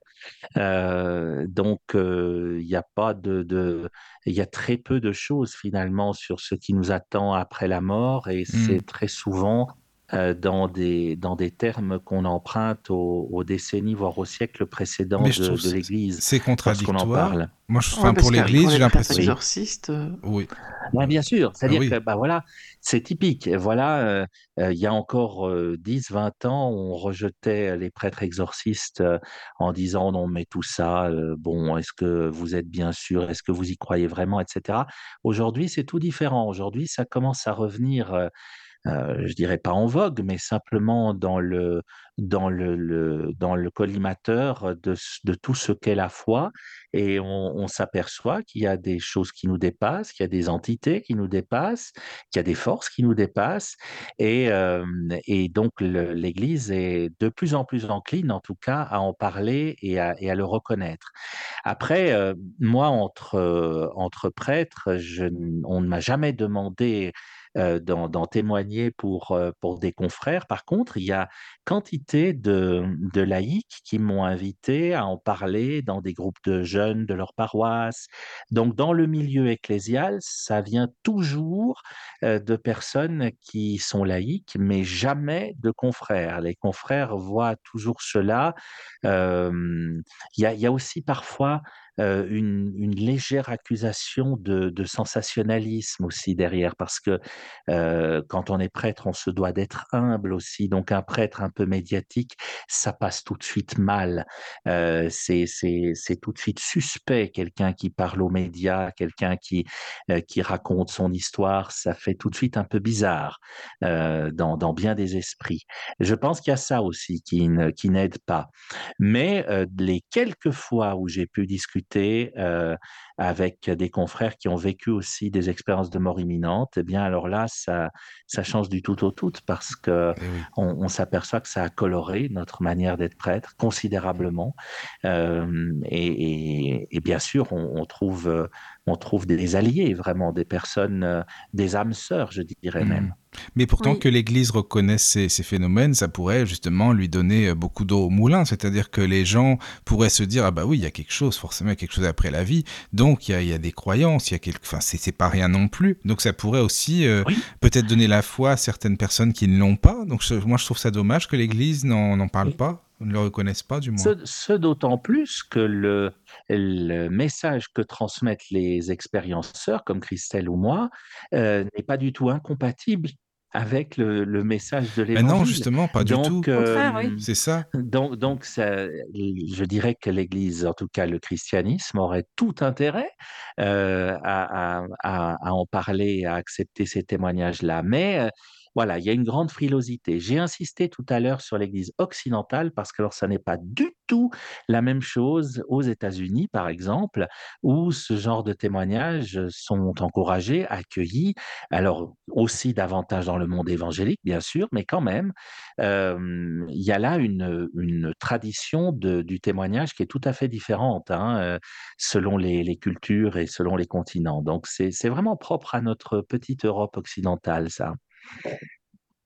Oui. Oui. C'est oui. c'est- c'est une Europe euh, où euh, on est beaucoup dans l'ego C'est ça aussi. et, Bah euh, oui. C'est vrai ça. et où on ne raison.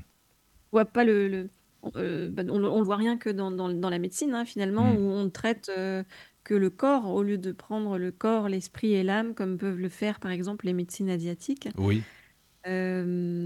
Donc oui, c'est c'est une question évidemment de, de culture. C'est dommage que Mhm. depuis le temps, on on- on n'essaie pas un petit peu de rattraper le, le temps Ça perdu. vient, hein. voilà. Ouais, c'est c'est enfin, c'est- En- en- c'est un peu poussif, mais C'est possible, mais on sent en médecine euh, que, que ça commence là aussi à, à balbutier un peu. Ça commence à venir. J'ai des amis euh, euh, médecins euh, qui, qui prennent vraiment en compte toute la dimension de la, de la personne, sa dimension spirituelle autant que sa dimension corporelle. Donc ça, ça commence à venir, mais, mais voilà, c'est lent. A- Bah, regarde quand tu Mais vois un Jean-Jacques Charbonnier, c'est Christelle, c'est aussi une caractéristique, je crois qu'on a, c'est qu'on aurait envie de faire accélérer plein de choses. Oui, ça c'est vrai. on, quand on, ouais, on se retrouve aussi euh, quand on voit des expérienceurs dans cette, euh, cette, euh, ouais, ce regard qu'on a sur le monde en disant mais c'est lent, c'est lent, mais les gens ont de la peine à prendre conscience des choses. On aurait envie d'accélérer tout ça et puis bah non, c'est nos limites aussi humaines, quoi. Parce qu'on a l'impression qu'en fait, ce- ce- le monde dans lequel on est, c'est vraiment un monde de, de dualité euh, et qui est fait de, Oui. de- d'esprit conservateur, avec beaucoup de peur, beaucoup de jugement, euh, avec ben, ces peurs qui sont à l'origine de l'ego. Et que c- ça va complètement à contre-courant par rapport à ce qu'on a vécu lors d'une EMI où, où euh, justement on, euh, ben, on voit que ce qui, ce qui nous paraît juste, c'est d'être les uns avec les autres dans une forme de solidarité, on va dire. hein. Mais au- c'est au-delà de ça, hein, puisque c'est plutôt au niveau euh, d'un système supérieur, on va dire, euh, euh, de, de résonance vibratoire entre les gens. Ouais, ouais, ouais, tout à fait. Après, il y a des médecins, quand tu vois Jean-Jacques Charbonnier, par exemple, qui vraiment, lui, il est, euh, il est, il est très, très ouvert, évidemment, et, et ça, c'est bien, des personnes comme ça. hein. Ah Oui, il y en a. Alors, il y, a- Mm. il y a- il y en a qui font vraiment avancer, euh, Oui, oui, avancer le oui, schmilblick dans ce domaine-là. Oui, oui. Oui, oui, je suis d'accord. Mais il a vécu euh, aussi quelque chose. Oui, aussi, c'est pour ça, je pense, certainement, Mm. oui. Mm, mm. Bah, quand on, quand on est médecin et qu'on voit des gens mourir tous les jours, c'est comme, euh, c'est comme un prêtre. hein. C'est, c'est que au bout d'un moment, quand on voit des gens mourir tous les jours, on les entend parler et, hum, et probablement qu'on commence à se rendre compte de certaines choses. J'espère, Mm. j'espère, mais, Oui, mais j'ai oui, oui. l'impression que que ce soit les prêtres ou les médecins, j'en j'en connais en tout cas, sans porter de jugement, euh, qui ont certainement encore un peu de chemin à faire dans cette prise de conscience-là. Mais est-ce qu'il y a des prêtres qui ne sont pas croyants, peut-être déjà à la base? Ça paraît fou, hein, mais Non, mais c'est vrai, hein, franchement, c'est ce que je me dis, quoi. Bon, Mais de toute façon, ouais. euh, on- comme on dit, on est, on est tous là pour euh, évoluer en niveau de conscience. Mais et, oui. euh, et Complètement. on a tous des chemins euh, qui correspondent à ce dont on a besoin pour évoluer en niveau de conscience. Donc peut-être que Mhm. Oui, un prêtre, Oui, oui. bah, son prêtre justement pour apprendre à, à- à dépasser certaines difficultés, à, Oui, oui. à accepter d'y faire face, à accepter de les affronter euh, pour aller vers, euh, bah, vers euh, la guérison de Mhm. leur oui, âme. oui, certainement, certainement. Oui, oui. Il y a Moi, le pense, premier. Ah oui, oh bah, tu Bah, sais, hein. j'écoute tes homélies, je te le dis, hein, donc je, je suis très au fait de Ah ce bon que tu... Ah oui, ah oui, oui, oui.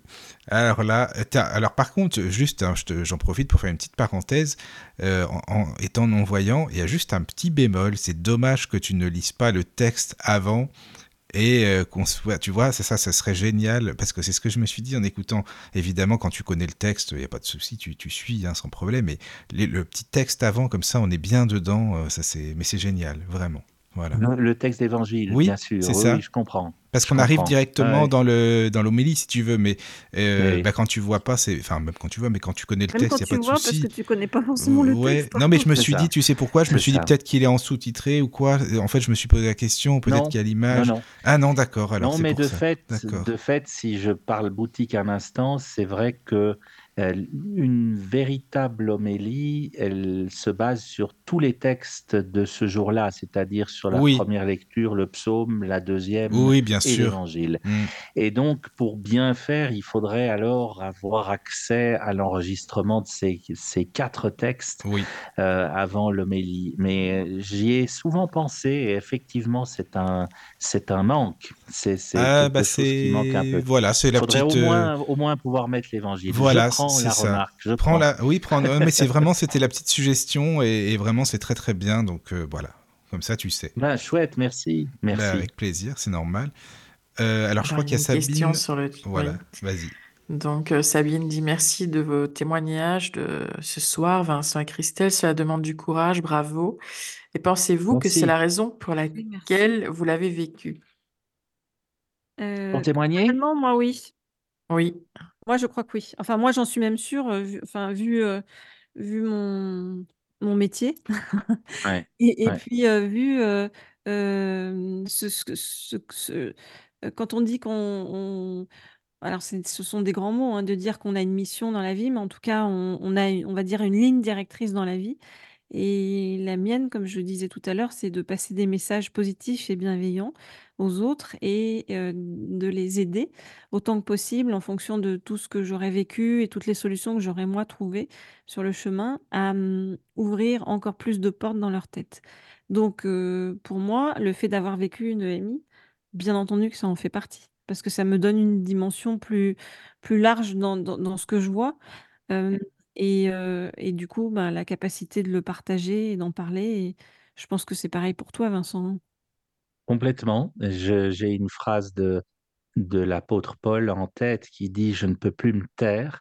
Et il y a, il y a quelque chose de cela. Alors, je suis exactement comme toi. Je me méfie beaucoup du mot mission parce que Oui, les gens qui ont reçu une mission. C'est le euh, syndrome de la mission. euh, ouais, c'est ça. Là, là euh, on rentre parfois dans des tempéraments très, Mm. très bizarres, Oui. voire même dans des actions extrêmement C'est violentes. ça. ouais. Euh, donc, je me méfie beaucoup des gens qui disent avoir une mission et j'aurais pas du tout cette prétention-là. Mais par contre, la, question était plus nuancée en, disant, en parlant de témoignage et vraiment, oui, je crois que bah, moi, c'est même comique, c'est-à-dire qu'à chaque fois que je témoigne, comme ce soir, je me dis, et je, sais que je me le dirai quand j'aurai coupé le micro tout à l'heure, je me dis, bon, c'est la dernière fois parce que vraiment, ça, ça, m'épuise et, et voilà. Et le lendemain, et ça attend pas grand-chose, hein, le lendemain ou le surlendemain, j'ai une personne qui n'a pas du tout écouté ça, mais qui me dit, voilà, je vous ai vu à tel endroit et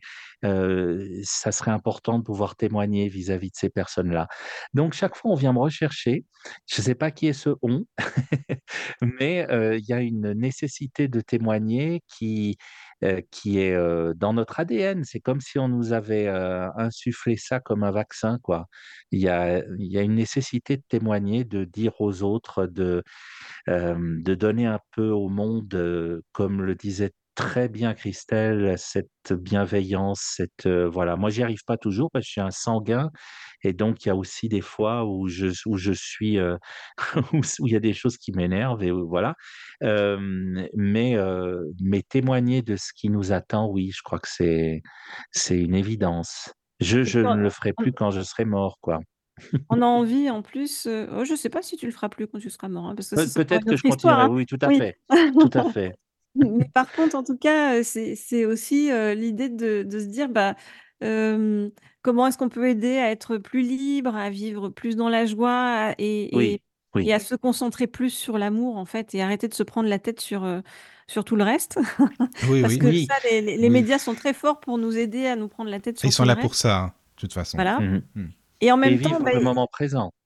ah Oui. oui, ça c'est sûr. Et, et en même temps, je dirais que il y a les deux penchants, c'est-à-dire il y a cette, cette envie-là et ce besoin-là de partager. Et en même temps, il y a aussi le besoin important en fait de se, de se, se relier à soi-même en permanence. Euh, et hum, je sais, il y a une citation de Rumi que j'aime bien qui disait Hier j'étais intelligent et, et je voulais changer le monde. Aujourd'hui je suis sage et je me change moi-même. Donc Alors, complètement. voilà, c'est D'accord. essayer de se changer soi-même en permanence. Mhm, Alors, c'est c'est ça. l'équilibre, je veux dire, il est entre essayer de, de se changer soi-même en permanence et puis euh, d'être dans le partage avec les autres euh, pour. euh, ouais, c- ça a l'air tout bête à dire, mais pour partager et apporter de la joie. Oui, c'est vrai. C'est une- c'est un va-et-vient constant, effectivement, Oui. entre, entre les autres et le fait de se recentrer, de se rééquilibrer. Complètement d'accord. Il y a une très bonne remarque et une question de Question. Fatma sur le chat. Merci Fatma, j'aime beaucoup ta question. Voilà. Donc, euh, Fatma dit euh, Vincent me fait penser au père Brune. Est-ce qu'il le connaît? Est-ce qu'il est d'accord avec son combat? Et à la fin de sa vie, il est passé à l'église orthodoxe. Est-ce qu'ils sont plus ouverts sur le sujet? Très bonne question. Je ne le connais pas personnellement. Euh, je connais aussi, bien sûr, certains de, de ses écrits et voilà, j'ai lu à droite à gauche des choses. Je savais pas du tout qu'il était passé à l'Église orthodoxe. Oui, à la fin de sa vie, oui, Euh, oui. Ce qui est certain, c'est que l'Église orthodoxe, si on prend, alors il y a, plus de 200 sortes de chrétiennes et de chrétiens. hein. Il y a des grandes familles, les orthodoxes, les réformés, les catholiques, les, anglicans, les évangéliques, mais euh, à l'intérieur, il y a pas mal, pas mal de ramifications. Mais dans les grandes familles, je dirais que les orthodoxes sont certainement les plus mystiques euh, de, nous tous, certainement. Et donc, euh, il doit y avoir peut-être une ouverture. J'en ai jamais discuté. J'ai des amis orthodoxes, il faudra que je le fasse. J'en ai jamais discuté. Ah, Ça sera avec eux, donc intéressant, tu pas demandes. comment, euh, Mm. ouais, Ça serait ah ouais, bien. je sais Parce pas comment ils que- accueillent tout ça. Ça serait bien de savoir, oui, parce que François Brune, il était vraiment très, très euh, dans ce domaine-là, euh, mysticisme. Enfin, il était très, Oui. très intéressé par ce domaine-là, hein, forcément, quoi. Et euh, puis lui, il était intéressé forcément par tout ce qui est aussi euh, très, euh, transcommunication, euh, médiumnité. D'ailleurs, je sais pas ce que tu en penses tiens, de, de la médiumnité. Est-ce que tu crois au médium euh, ou non? C'est à moi que La tu poses la euh, question. Oui, c'est à toi, Vincent. Oui, pardon. Parce que moi, j'y crois. Oui, non, mais toi, je sais que tu y crois, c'est pour ça, bien sûr, oui.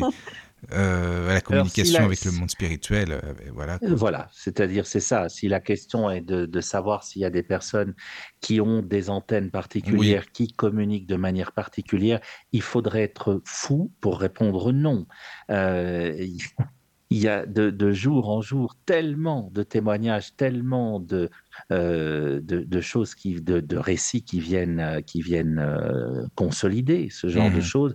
Il faudrait vraiment être le plus, le plus cartésien des scientifiques pour répondre non, et même des scientifiques cartésiens, euh, lorsqu'ils ont l'humilité, ce qui est un don qui leur est parfois donné, reconnaissent qu'il y a quand même des choses qui les dépassent et qu'ils ne peuvent pas tout expliquer avec la science.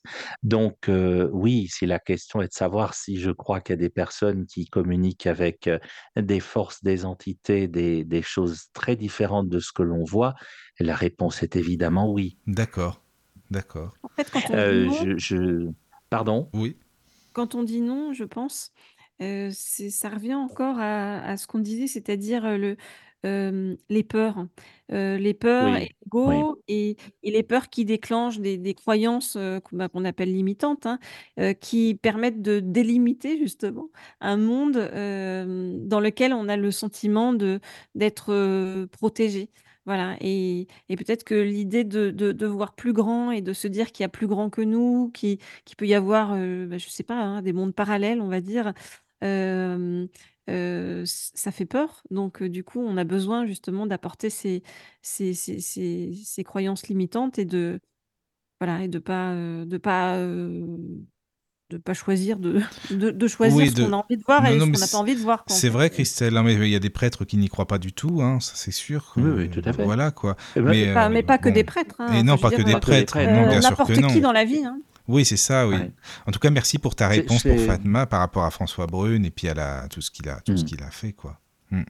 Mais c'est très juste ce que tu dis, Christelle, par rapport à la peur. Enfin, moi, je ressens ça aussi. Euh, y il y a deux manières de regarder un ciel étoilé.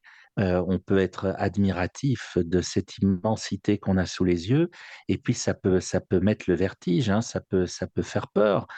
Cette, cette immensité inconnue, cette, ben, je, je préfère être du côté des gens qui s'émerveillent, quoi.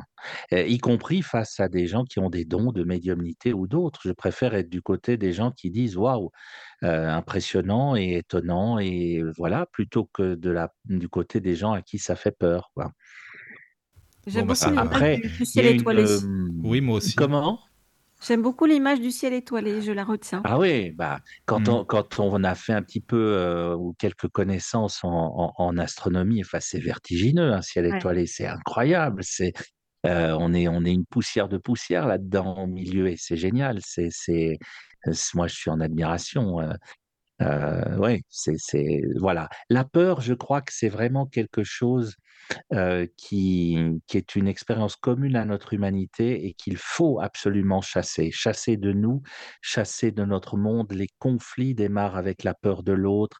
Euh, il y a, vraiment, c'est quelque chose euh, qu'on doit éliminer, la peur. Mais, mais c'est pas demain la veille. Hein. Ça, Oui, la sûr, peur, c'est la peur, c'est l'ego. Donc, euh, Oui, c'est Ouais. euh, oui, oui. Totalement euh, ce qu'on disait, c'est-à-dire totalement à l'inverse euh, de, de, de ce qu'on peut vivre euh, lors d'une EMI ou, ou probablement après la mort, euh, c'est euh, c'est qu'en fait, quand on arrive ici, on nous fait croire euh, que on est dans l'individualité. Alors que nous, ce qu'on dit, je pense, avec Vincent, c'est que on est tous sauf dans l'individualité. On est dans l'interconnexion. Absolument. Mhm. Ouais, c'est ça. Non, Vous mais avez c'est- pensif, euh, oui, bah Moi, oui, non, mais c'est fait réfléchir tout ça, tu sais. Donc voilà, je- oui, euh, voilà. Vas-y, Caro. vous avez eu des, des témoignages de personnes qui ont justement euh, eu une, euh, une expérience de mort imminente négative? Il y en a, il paraît. J'en hein. ai, j'en ai eu deux euh, pour ce qui me concerne, deux personnes euh, euh, qui sont venues me voir en me disant mais moi je n'ai pas vécu la même chose. Une des deux, je suis en contact quasi permanent avec cette personne par mail parce que c'est une personne qui me pose beaucoup de questions, que j'essaye de rassurer comme je peux et voilà, qui en plus est- n'est pas n'est n'est pas bien euh, dans, Et qui dans, a dans vécu sa quoi vie. de, qui a vécu quoi de négatif? Alors qui a vécu, euh, qui a vécu une expérience euh, extrêmement angoissante, c'est-à-dire l'inverse total de, ce qu'on a vécu, quelque chose de très sombre, de très noir, de très douloureux. Euh, pour la deuxième de ces deux personnes, de très jugeant aussi, en, en rencontrant une, une entité qui a plutôt posé un regard extrêmement négatif sur sa vie et sur euh, et sur ce qu'elle avait fait jusque-là. Donc, ça reste un mystère. Raymond Moody en parlait déjà dans, dans certains de ses ouvrages. C'est étudié, c'est un petit pourcentage, mais il n'est pas négligeable. La question que je me pose, et je ne suis pas le seul à me la poser, les personnes qui étudient les expériences de mort imminente se posent aussi cette question face aux expériences négatives en disant, est-ce que ce sont vraiment des expériences de mort imminente Ah, c'est drôle, c'est ce que je me demandais que aussi. Ouais.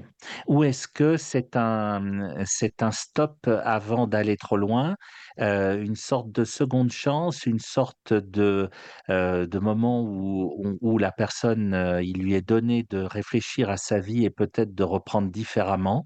En tout cas, les deux personnes que je connais, ça a eu cet effet-là sur elles, c'est-à-dire l'expérience était tellement traumatisante que ça a eu un effet de, de euh, de conversion à 180 degrés dans leur vie en se disant bon ben jusque là j'ai pas tout fait juste mais là il faut il faut que je fasse différemment donc euh, voilà c'est elles Donc, c'est des sont expériences positives au sont final.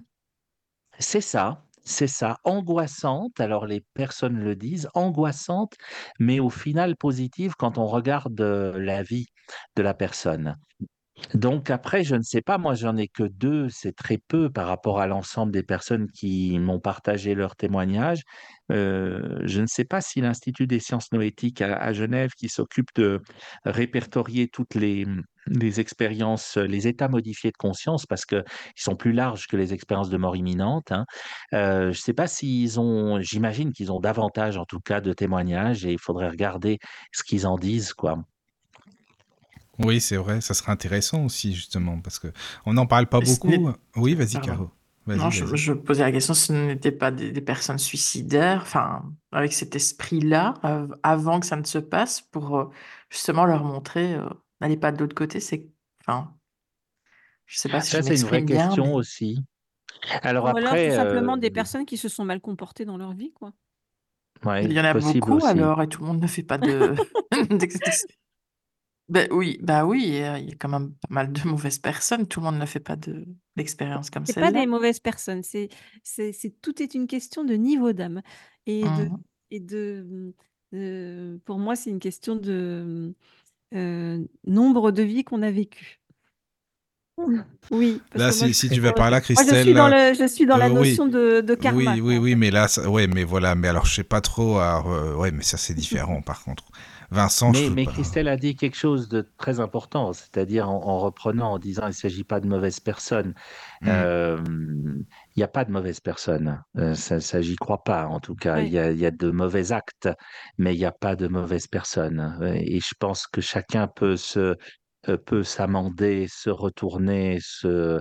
J'aime pas trop l'expression se convertir parce que ça sonne très religieux, mais, mais en tout cas revenir euh, dans le droit chemin par rapport à ses actes. Tout le monde peut le faire à un moment donné de sa vie et même jusqu'au dernier moment. Donc, je je pense que vraiment c'est c'est quelque chose que le monde actuel a énormément de peine à faire, de ne jamais juger la personne, mais mais de juger ses actes. Heu, mais c'est une des c'est une des bases de de la religion chrétienne, en tout cas, de d'arriver à avoir un message, positif sur les personnes. Oui, oui, est-ce qu'on vrai. ne ne n'est pas, heu une question, hein. Est-ce qu'on ne naît pas fondamentalement bon? C'est-à-dire que quand il y a un enfant qui arrive, je dire, il est pas mauvais. Après, il devient mauvais en fonction des conditionnements ou des ou de ce qu'on lui met dans la tête ou, des gens qu'il croise et cetera, quoi. Voilà, de nouveau, je pense pas qu'ils deviennent mauvais. Je pense qu'il Oui, reste, pas il mauvais, enfin, en tout cas avec mais des actes mauvais. c'est ça, voilà, je comprends ce que tu veux dire. J'aime bien cette légende de la marque de l'ange. Je sais pas si tu connais Oui, ça. C'est voilà, c'est une amie qui est au ciel euh, qui me l'a qui me l'a transmise, mais en disant que on a tous une marque hein, entre le nez et la et la ouais. bouche. On a tous un petit creux là au milieu. Et euh, la légende dit que le- l'enfant, lorsqu'il naît, il a la connaissance de tout et de toutes choses et il est éveillé pleinement. Et puis, il y a un ange qui vient lui mettre un, un doigt sur la bouche, qui lui fait chut, oublie. Et, euh, et voilà, il oublie tout, mais il reste cette marque. Et Et pour les gens qui ont tendance à, pour les gens qui ont tendance à trop causer comme moi, bah, la marque est plus profonde. On a même une fossette au menton, quoi. Parce que l'ange a appuyé un peu plus fort pour qu'on se taise. Et comment on fait avec toutes les personnes qui qui ont eu des expériences de de réincarnation et qui et qui se rappellent de de de d'autres vies et hem et où il où il y a des enfin, des choses quand même extrêmement troublantes parce qu'on les emmène dans des lieux, ils reconnaissent les lieux, ils sont capables de donner des noms Bah, on accueille, hein. Hem, on accueille, mais ils ont cette marque de l'ange aussi, non? Donc ils ont pas complètement oublié. Ils n'ont pas complètement oublié, certainement. Il y a des réminiscences, il y a des choses qui, voilà. Moi, j'accueille tout ça comme, heu, comme un un un la somme des choses qui me dépassent. Oui. Donc, hem, donc je me garderai bien de dire, heu, il faut croire ou il faut pas croire, heu, en tel ou tel élément ou en tel ou tel j'ai des des amis, hindouistes qui sont bien évidemment réincarnationnistes et j'accueille ce qu'ils me disent avec grand respect, avec, voilà, avec bienveillance. Moi, c'est c'est je crois que la bienveillance entre les êtres, entre les croyances de chacun, c'est une base, quoi. Ça devient dangereux quand on commence à dire à l'autre ce qu'il doit croire c'est ou ne pas croire. c'est très juste parce que, À chacun sa vérité, on va dire, à chacun son expérience, son chemin et et et voilà ce qu'on pense, heu, savoir ou ne pas savoir sur la vie.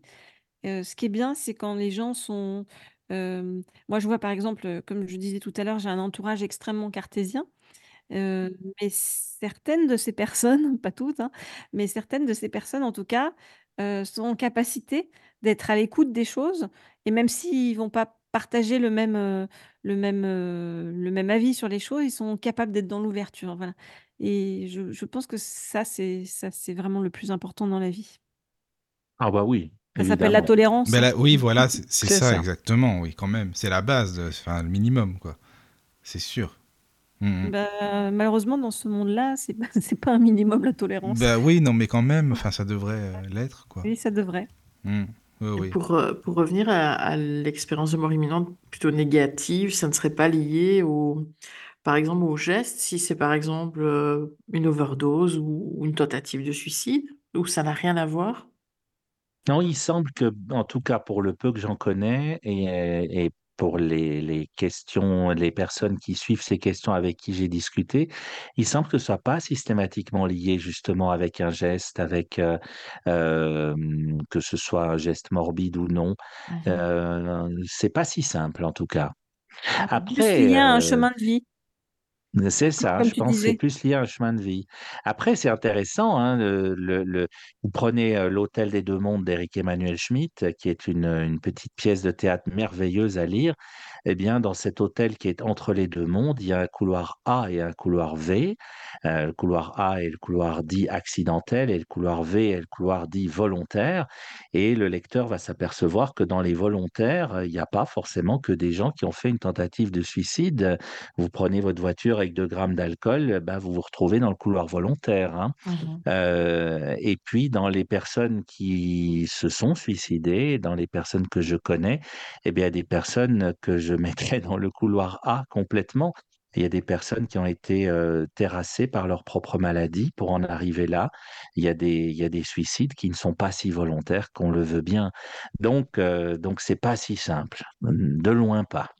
Non, non, c'est vrai, c'est ah, marrant ce que tu me dis. Christelle, tu connais nos solars? Ça me fait penser à ce que Vincent il explique. euh, il Nos ça. solars? Oui, oui. Non, je connais pas. Ah, c'est un film, euh, peut-être tu connais Vincent, c'est un film, euh, euh, une histoire qui a été dictée par Chico Xavier, c'était un, un médium brésilien euh, très connu, hein, et il expliquait justement ce que tu dis, Vincent, qu'il y a des suicides inconscients, mais quand même des, voilà, celui qui, qui boit tout le temps, qui, qui- enfin voilà, tout, tout, tout, tout ce qui peut être d'ordre psychique ou autre, hein, mais voilà, il explique ça justement.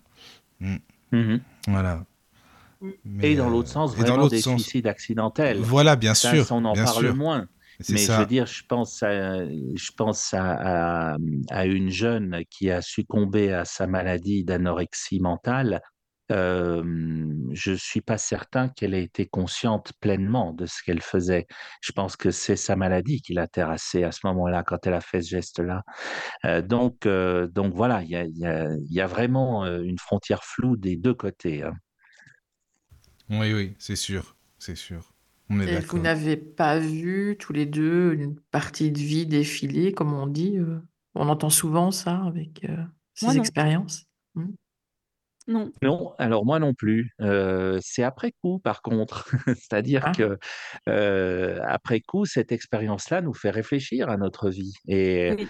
euh, moi, je vois souvent une partie ou telle ou telle partie de ma vie défiler, et pour, comme pour me dire, ben, qu'est-ce que tu en, qu'est-ce que tu en as fait depuis? Ben, voilà, la réponse est, j'espère, positive, quoi. Ça, Donc, c'est vrai. Puis, euh, en plus, euh, on- on- plus on avance dans la vie et plus on se rend compte que la vie est un puzzle et que euh, nos, ouais. cho- nos choix d'aujourd'hui, nos rencontres d'aujourd'hui influencent complètement euh, notre vie demain. Et c'est vrai que quand tu regardes ta vie a posteriori, euh, bah, tu te dis peut-être qu'à tel moment, j'aurais pu faire tel choix. Euh, et qu'est-ce que ça aurait donné? Oui. Euh, ou alors tu te dis, bon, bah, je, suis- je, je suis contente ou contente de tous mes choix. Et euh, allez à Jacques Est. Et j'ai une question aussi, c'est peut-être plus difficile pour toi, Christelle, mais Ouais. est-ce que justement la journée qui s'est passée euh, bah, ce jour-là, ce fameux jour où vous avez vécu ça, est-ce que euh, avec le recul, vous vous vous dites qu'il y avait quelque chose de particulier dans cette journée? Enfin, avant, évidemment, je parle de l'avant. Des éléments, une situation, une personne Ah, rencontrée, Vincent, euh, euh, Vincent a dit qu'il avait, euh, pas. il avait Ouais. pensé juste avant au fait d'aller trop vite dans sa vie. Donc lui, Ah Oui, puis plusieurs choses. Alors moi, c'est évident, c'est-à-dire que il y a eu cette remarque de mes étudiants le matin même, euh, ce cours où ils ont compté le nombre de vides que je disais, c'est ce jour-là. Euh, L'après-midi, j'ai reçu un mail d'une amie qui vit en Espagne et avec qui je, je, je, je- ben, on s'écrit une ou deux fois par an. Donc pourquoi ce jour-là?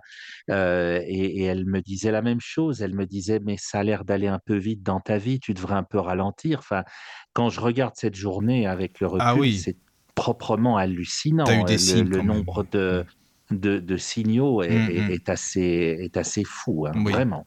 Ouais. Et moi, ce que j'ai eu, si je, euh, c'est, euh, j'ai vécu dans cette journée à la fois une immense tristesse et puis ensuite une immense joie. Voilà. Donc en fait, ça a été une journée où j'ai été dans les, dans les extrêmes. D'accord. Intéressant. C'est intéressant, oui, oui, de voir que les émotions comme ça euh, étaient euh, bah, du tout, passées du tout au tout, quoi, finalement. Je sais Ouais, pas, on a voulu m'équilibrer en, en disant on va rechercher des, Bah, trucs. En tout cas, tu, euh, tu l'es, tu, tu n'es pas perché, donc ça va, c'est bien, c'est bien, tant mieux. Merci de me Ah, souligner. Non, non, mais c'est important. Mais non, mais tu sais, je, je dis ça, mais sérieusement, si ça se trouve, t'en as qui font des EMI, mais qui sont à fond après, mais vraiment, vraiment euh, à 7000, qui planent à, voilà, à 15 Ah, 000. impossible. hein. Ça se peut. hein. C'est ce que je dis toujours, moi ça me fait toujours peur en fait, les, les gens qui planent trop. Euh, Oui. mm, Parce que je, j'aime bien ce côté d'être dans l'ouverture avec, euh, avec chacun et par rapport au vécu de chacun, mais quand ça commence à trop planer, j'ai peur en fait que ça n'approche la folie et ça me, voilà, c'est- Oui. je me un peu en Mm. retrait. Oui. Il y a Adeline qui poste un message aussi sur le chat, euh, super intéressant. Ouais. Merci Adeline, encore une fois. Donc, Adeline dit euh, il y a des comportements ordaliques, hein, ce sont des comportements dangereux où l'on remet notre vie entre les mains de Dieu. Conduire sans casque est un comportement ordalique. Oui, c'était pas mon cas. Non hein. Non, mais tu Je- mettais de la musique. Mais je mettais de la musique. C'est ouais, vrai, qu'est-ce que t'éc- qu'est-ce que t'écoutais pareil était ordalique, ouais. C'est C'est pour ça. c'est vrai. Voilà. Ouais. Je sais pas ce que t'écoutais Ouais. comme musique, mais en tout cas, ça devait être bien sympa. hein, Ça, c'est sûr que pour. Goldman. Ah, c'est très bien en plus. Bah, enfin, Envole-moi, euh, envole-moi, envole-moi. Oui, c'est ça. Je ne sais plus quelle chanson Ah. c'était, Ou mais, la- euh, mais c'était du Goldman, ça c'est Hmm. certain. Mhm. D'accord. Bon. D'accord, d'accord. Ben voilà, les amis, je sais pas si euh, vous avez des choses à rajouter ou, euh, ou si vous avez Moi, fait je trouve qu'on a dit pas mal de choses. hein. Ben en oui, non, mais ce qui- après- oui. Ce qui fait plaisir, euh, c'est que je, je, je vois avec Vincent et tout comme avec ben, les personnes que je, avec qui j'ai pu discuter, qui ont fait des EMI, c'est ce qui est toujours, ce qui fait plaisir et ce qui à chaque fois aussi est en même temps très étonnant, c'est de se dire que on a vécu des choses similaires, euh, alors qu'on se connaît pas. C'est vrai, hein. c'est vrai, c'est ça, t'as raison, c'est ça qui est intéressant. Parfois, voilà, justement. on est à des endroits du monde différents, avec Oui. des cultures différentes, Mhm. avec Oui, euh, oui. voilà. Et, euh, Mhm. et malgré tout, il y a, y y des recoupements qui font que euh, Mais c'est vrai en plus. Mais Christelle, quand vous parliez tous les deux, euh, Vincent et toi, donc ce qui m'a, euh, enfin, je sais pas, ce qui m'a intrigué, c'est que tu vois, euh, Vincent toujours il dit ah mais oui oui oui c'était comme ça et toi aussi, Enfin, comme si vous étiez vraiment euh, bien bien connectés, que c'était vraiment ça, vous avez vécu, euh, voilà, comme si c'était familier pour vous deux quoi. Enfin en fin de compte c'est ça quoi. On est amis en fait, euh, Oui, sans, vous sans- êtes- sans- sans le- Oui. Non mais c'est vrai, non mais c'est vrai, sérieusement on dirait c'est ça quoi, c'est vraiment ça. Il y a une, Il y a une connivence, il y a un d'âme. Oui oui Euh, oui. c'est un, c'est un terme qu'a utilisé une personne euh, qui, a, qui a vécu un EMI et qui m'en a parlé. Et j'ai pas trouvé mieux depuis. Il y a, vraiment une sororité d'âme. Euh, on a l'impression de se connaître sans se connaître euh, parce qu'il y a un vécu commun. Mais je veux dire, des gens qui ont visité la Tour Eiffel ont un vécu commun et pourtant ça va pas du tout être la même, euh, la même manière de de ressentir les choses. Donc il y a, il y a un vécu commun hors du commun euh, qui fait que nos âmes deviennent un peu sœurs. Et c'est c'est très doux. Euh, chaque fois qu'on rencontre des gens qui ont fait cette expérience, on, a- en tout cas moi, j'ai, j'ai- je ressens, ça vibre et je ressens Mm. les, les mêmes choses, comme d'ailleurs ce soir euh, Oui c'est ça. avec toi, Christelle. Donc c'est Oui. voilà, c'est Mm. Non, c'est tout vrai que c'est particulier. c'est une belle complicité et, et les auditeurs l'ont ressenti. Ben justement, il y a Adeline qui, qui écrit euh, Merci pour l'émission, euh, vraiment pour les invités, hein, Caro, c'est ça, hein, par Ouais. rapport à tout ce qui a été dit. Donc, euh, ben, c'est génial. Écoute, euh, merci Adeline et puis merci à tous les auditeurs qui nous ont suivis. Ça fait Ah plaisir. oui, merci voilà à vous. les Merci. questions sur le chat. Et puis, euh, je sais qu'il y aura le, le replay aussi. Vous pourrez écouter tous les, enfin, tous les podcasts, dont celui-ci, bien sûr, hein, sur Spotify, Deezer euh, et autres. euh, Tous les grands réseaux. On est partout, nous. hein, voilà. On squatte partout sur tous les réseaux. C'est bien. Voilà. Bravo. Et il y a le podcast Merci. de Christelle aussi, hein, bien sûr, de la précédente émission que vous pouvez retrouver. Comme ça, vous, vous connaîtrez encore euh, plus euh, Christelle. euh, Et c'est très bien. Et Vincent, tu fais partie de la radio. Si tu veux revenir pour une, dose de deuxième émission, tu es vraiment le bienvenu. Hein. C'est très gentil. Je réponds volontiers à l'invitation lorsqu'elle survient. C'est gentil parce que j'ai un thème pour toi, c'est pour ça que je te le dis d'avance, comme ça tu le Ah. sais. Non, non, Ah. mais j'aimerais vraiment avoir la, la suite. Bon, là, évidemment, c'est pas le même sujet, mais euh, par rapport à la, à la prêtrise, comment ça s'est passé, euh, qu'est-ce qui a fait que, les études de théologie, enfin, ça, ça m'intéresse vraiment d'avoir euh, ton parcours, la suite, parce que moi j'ai beaucoup, beaucoup de questions à te poser sur, de, enfin, dans ce domaine, parce que j'écoute beaucoup, beaucoup d'émissions justement avec des prêtres, des études bibliques, etc. Donc je suis très branché euh, de- dans ce domaine, quoi. Voilà. On prend rendez-vous avec joie. Eh ben c'est génial. Merci beaucoup. Merci à tous. Eh bien, on vous souhaite une Merci. bonne Merci. nuit. Voilà. Et Merci, à très bientôt. Merci, merci. À bientôt. À bientôt. La radio du Lotus vous invite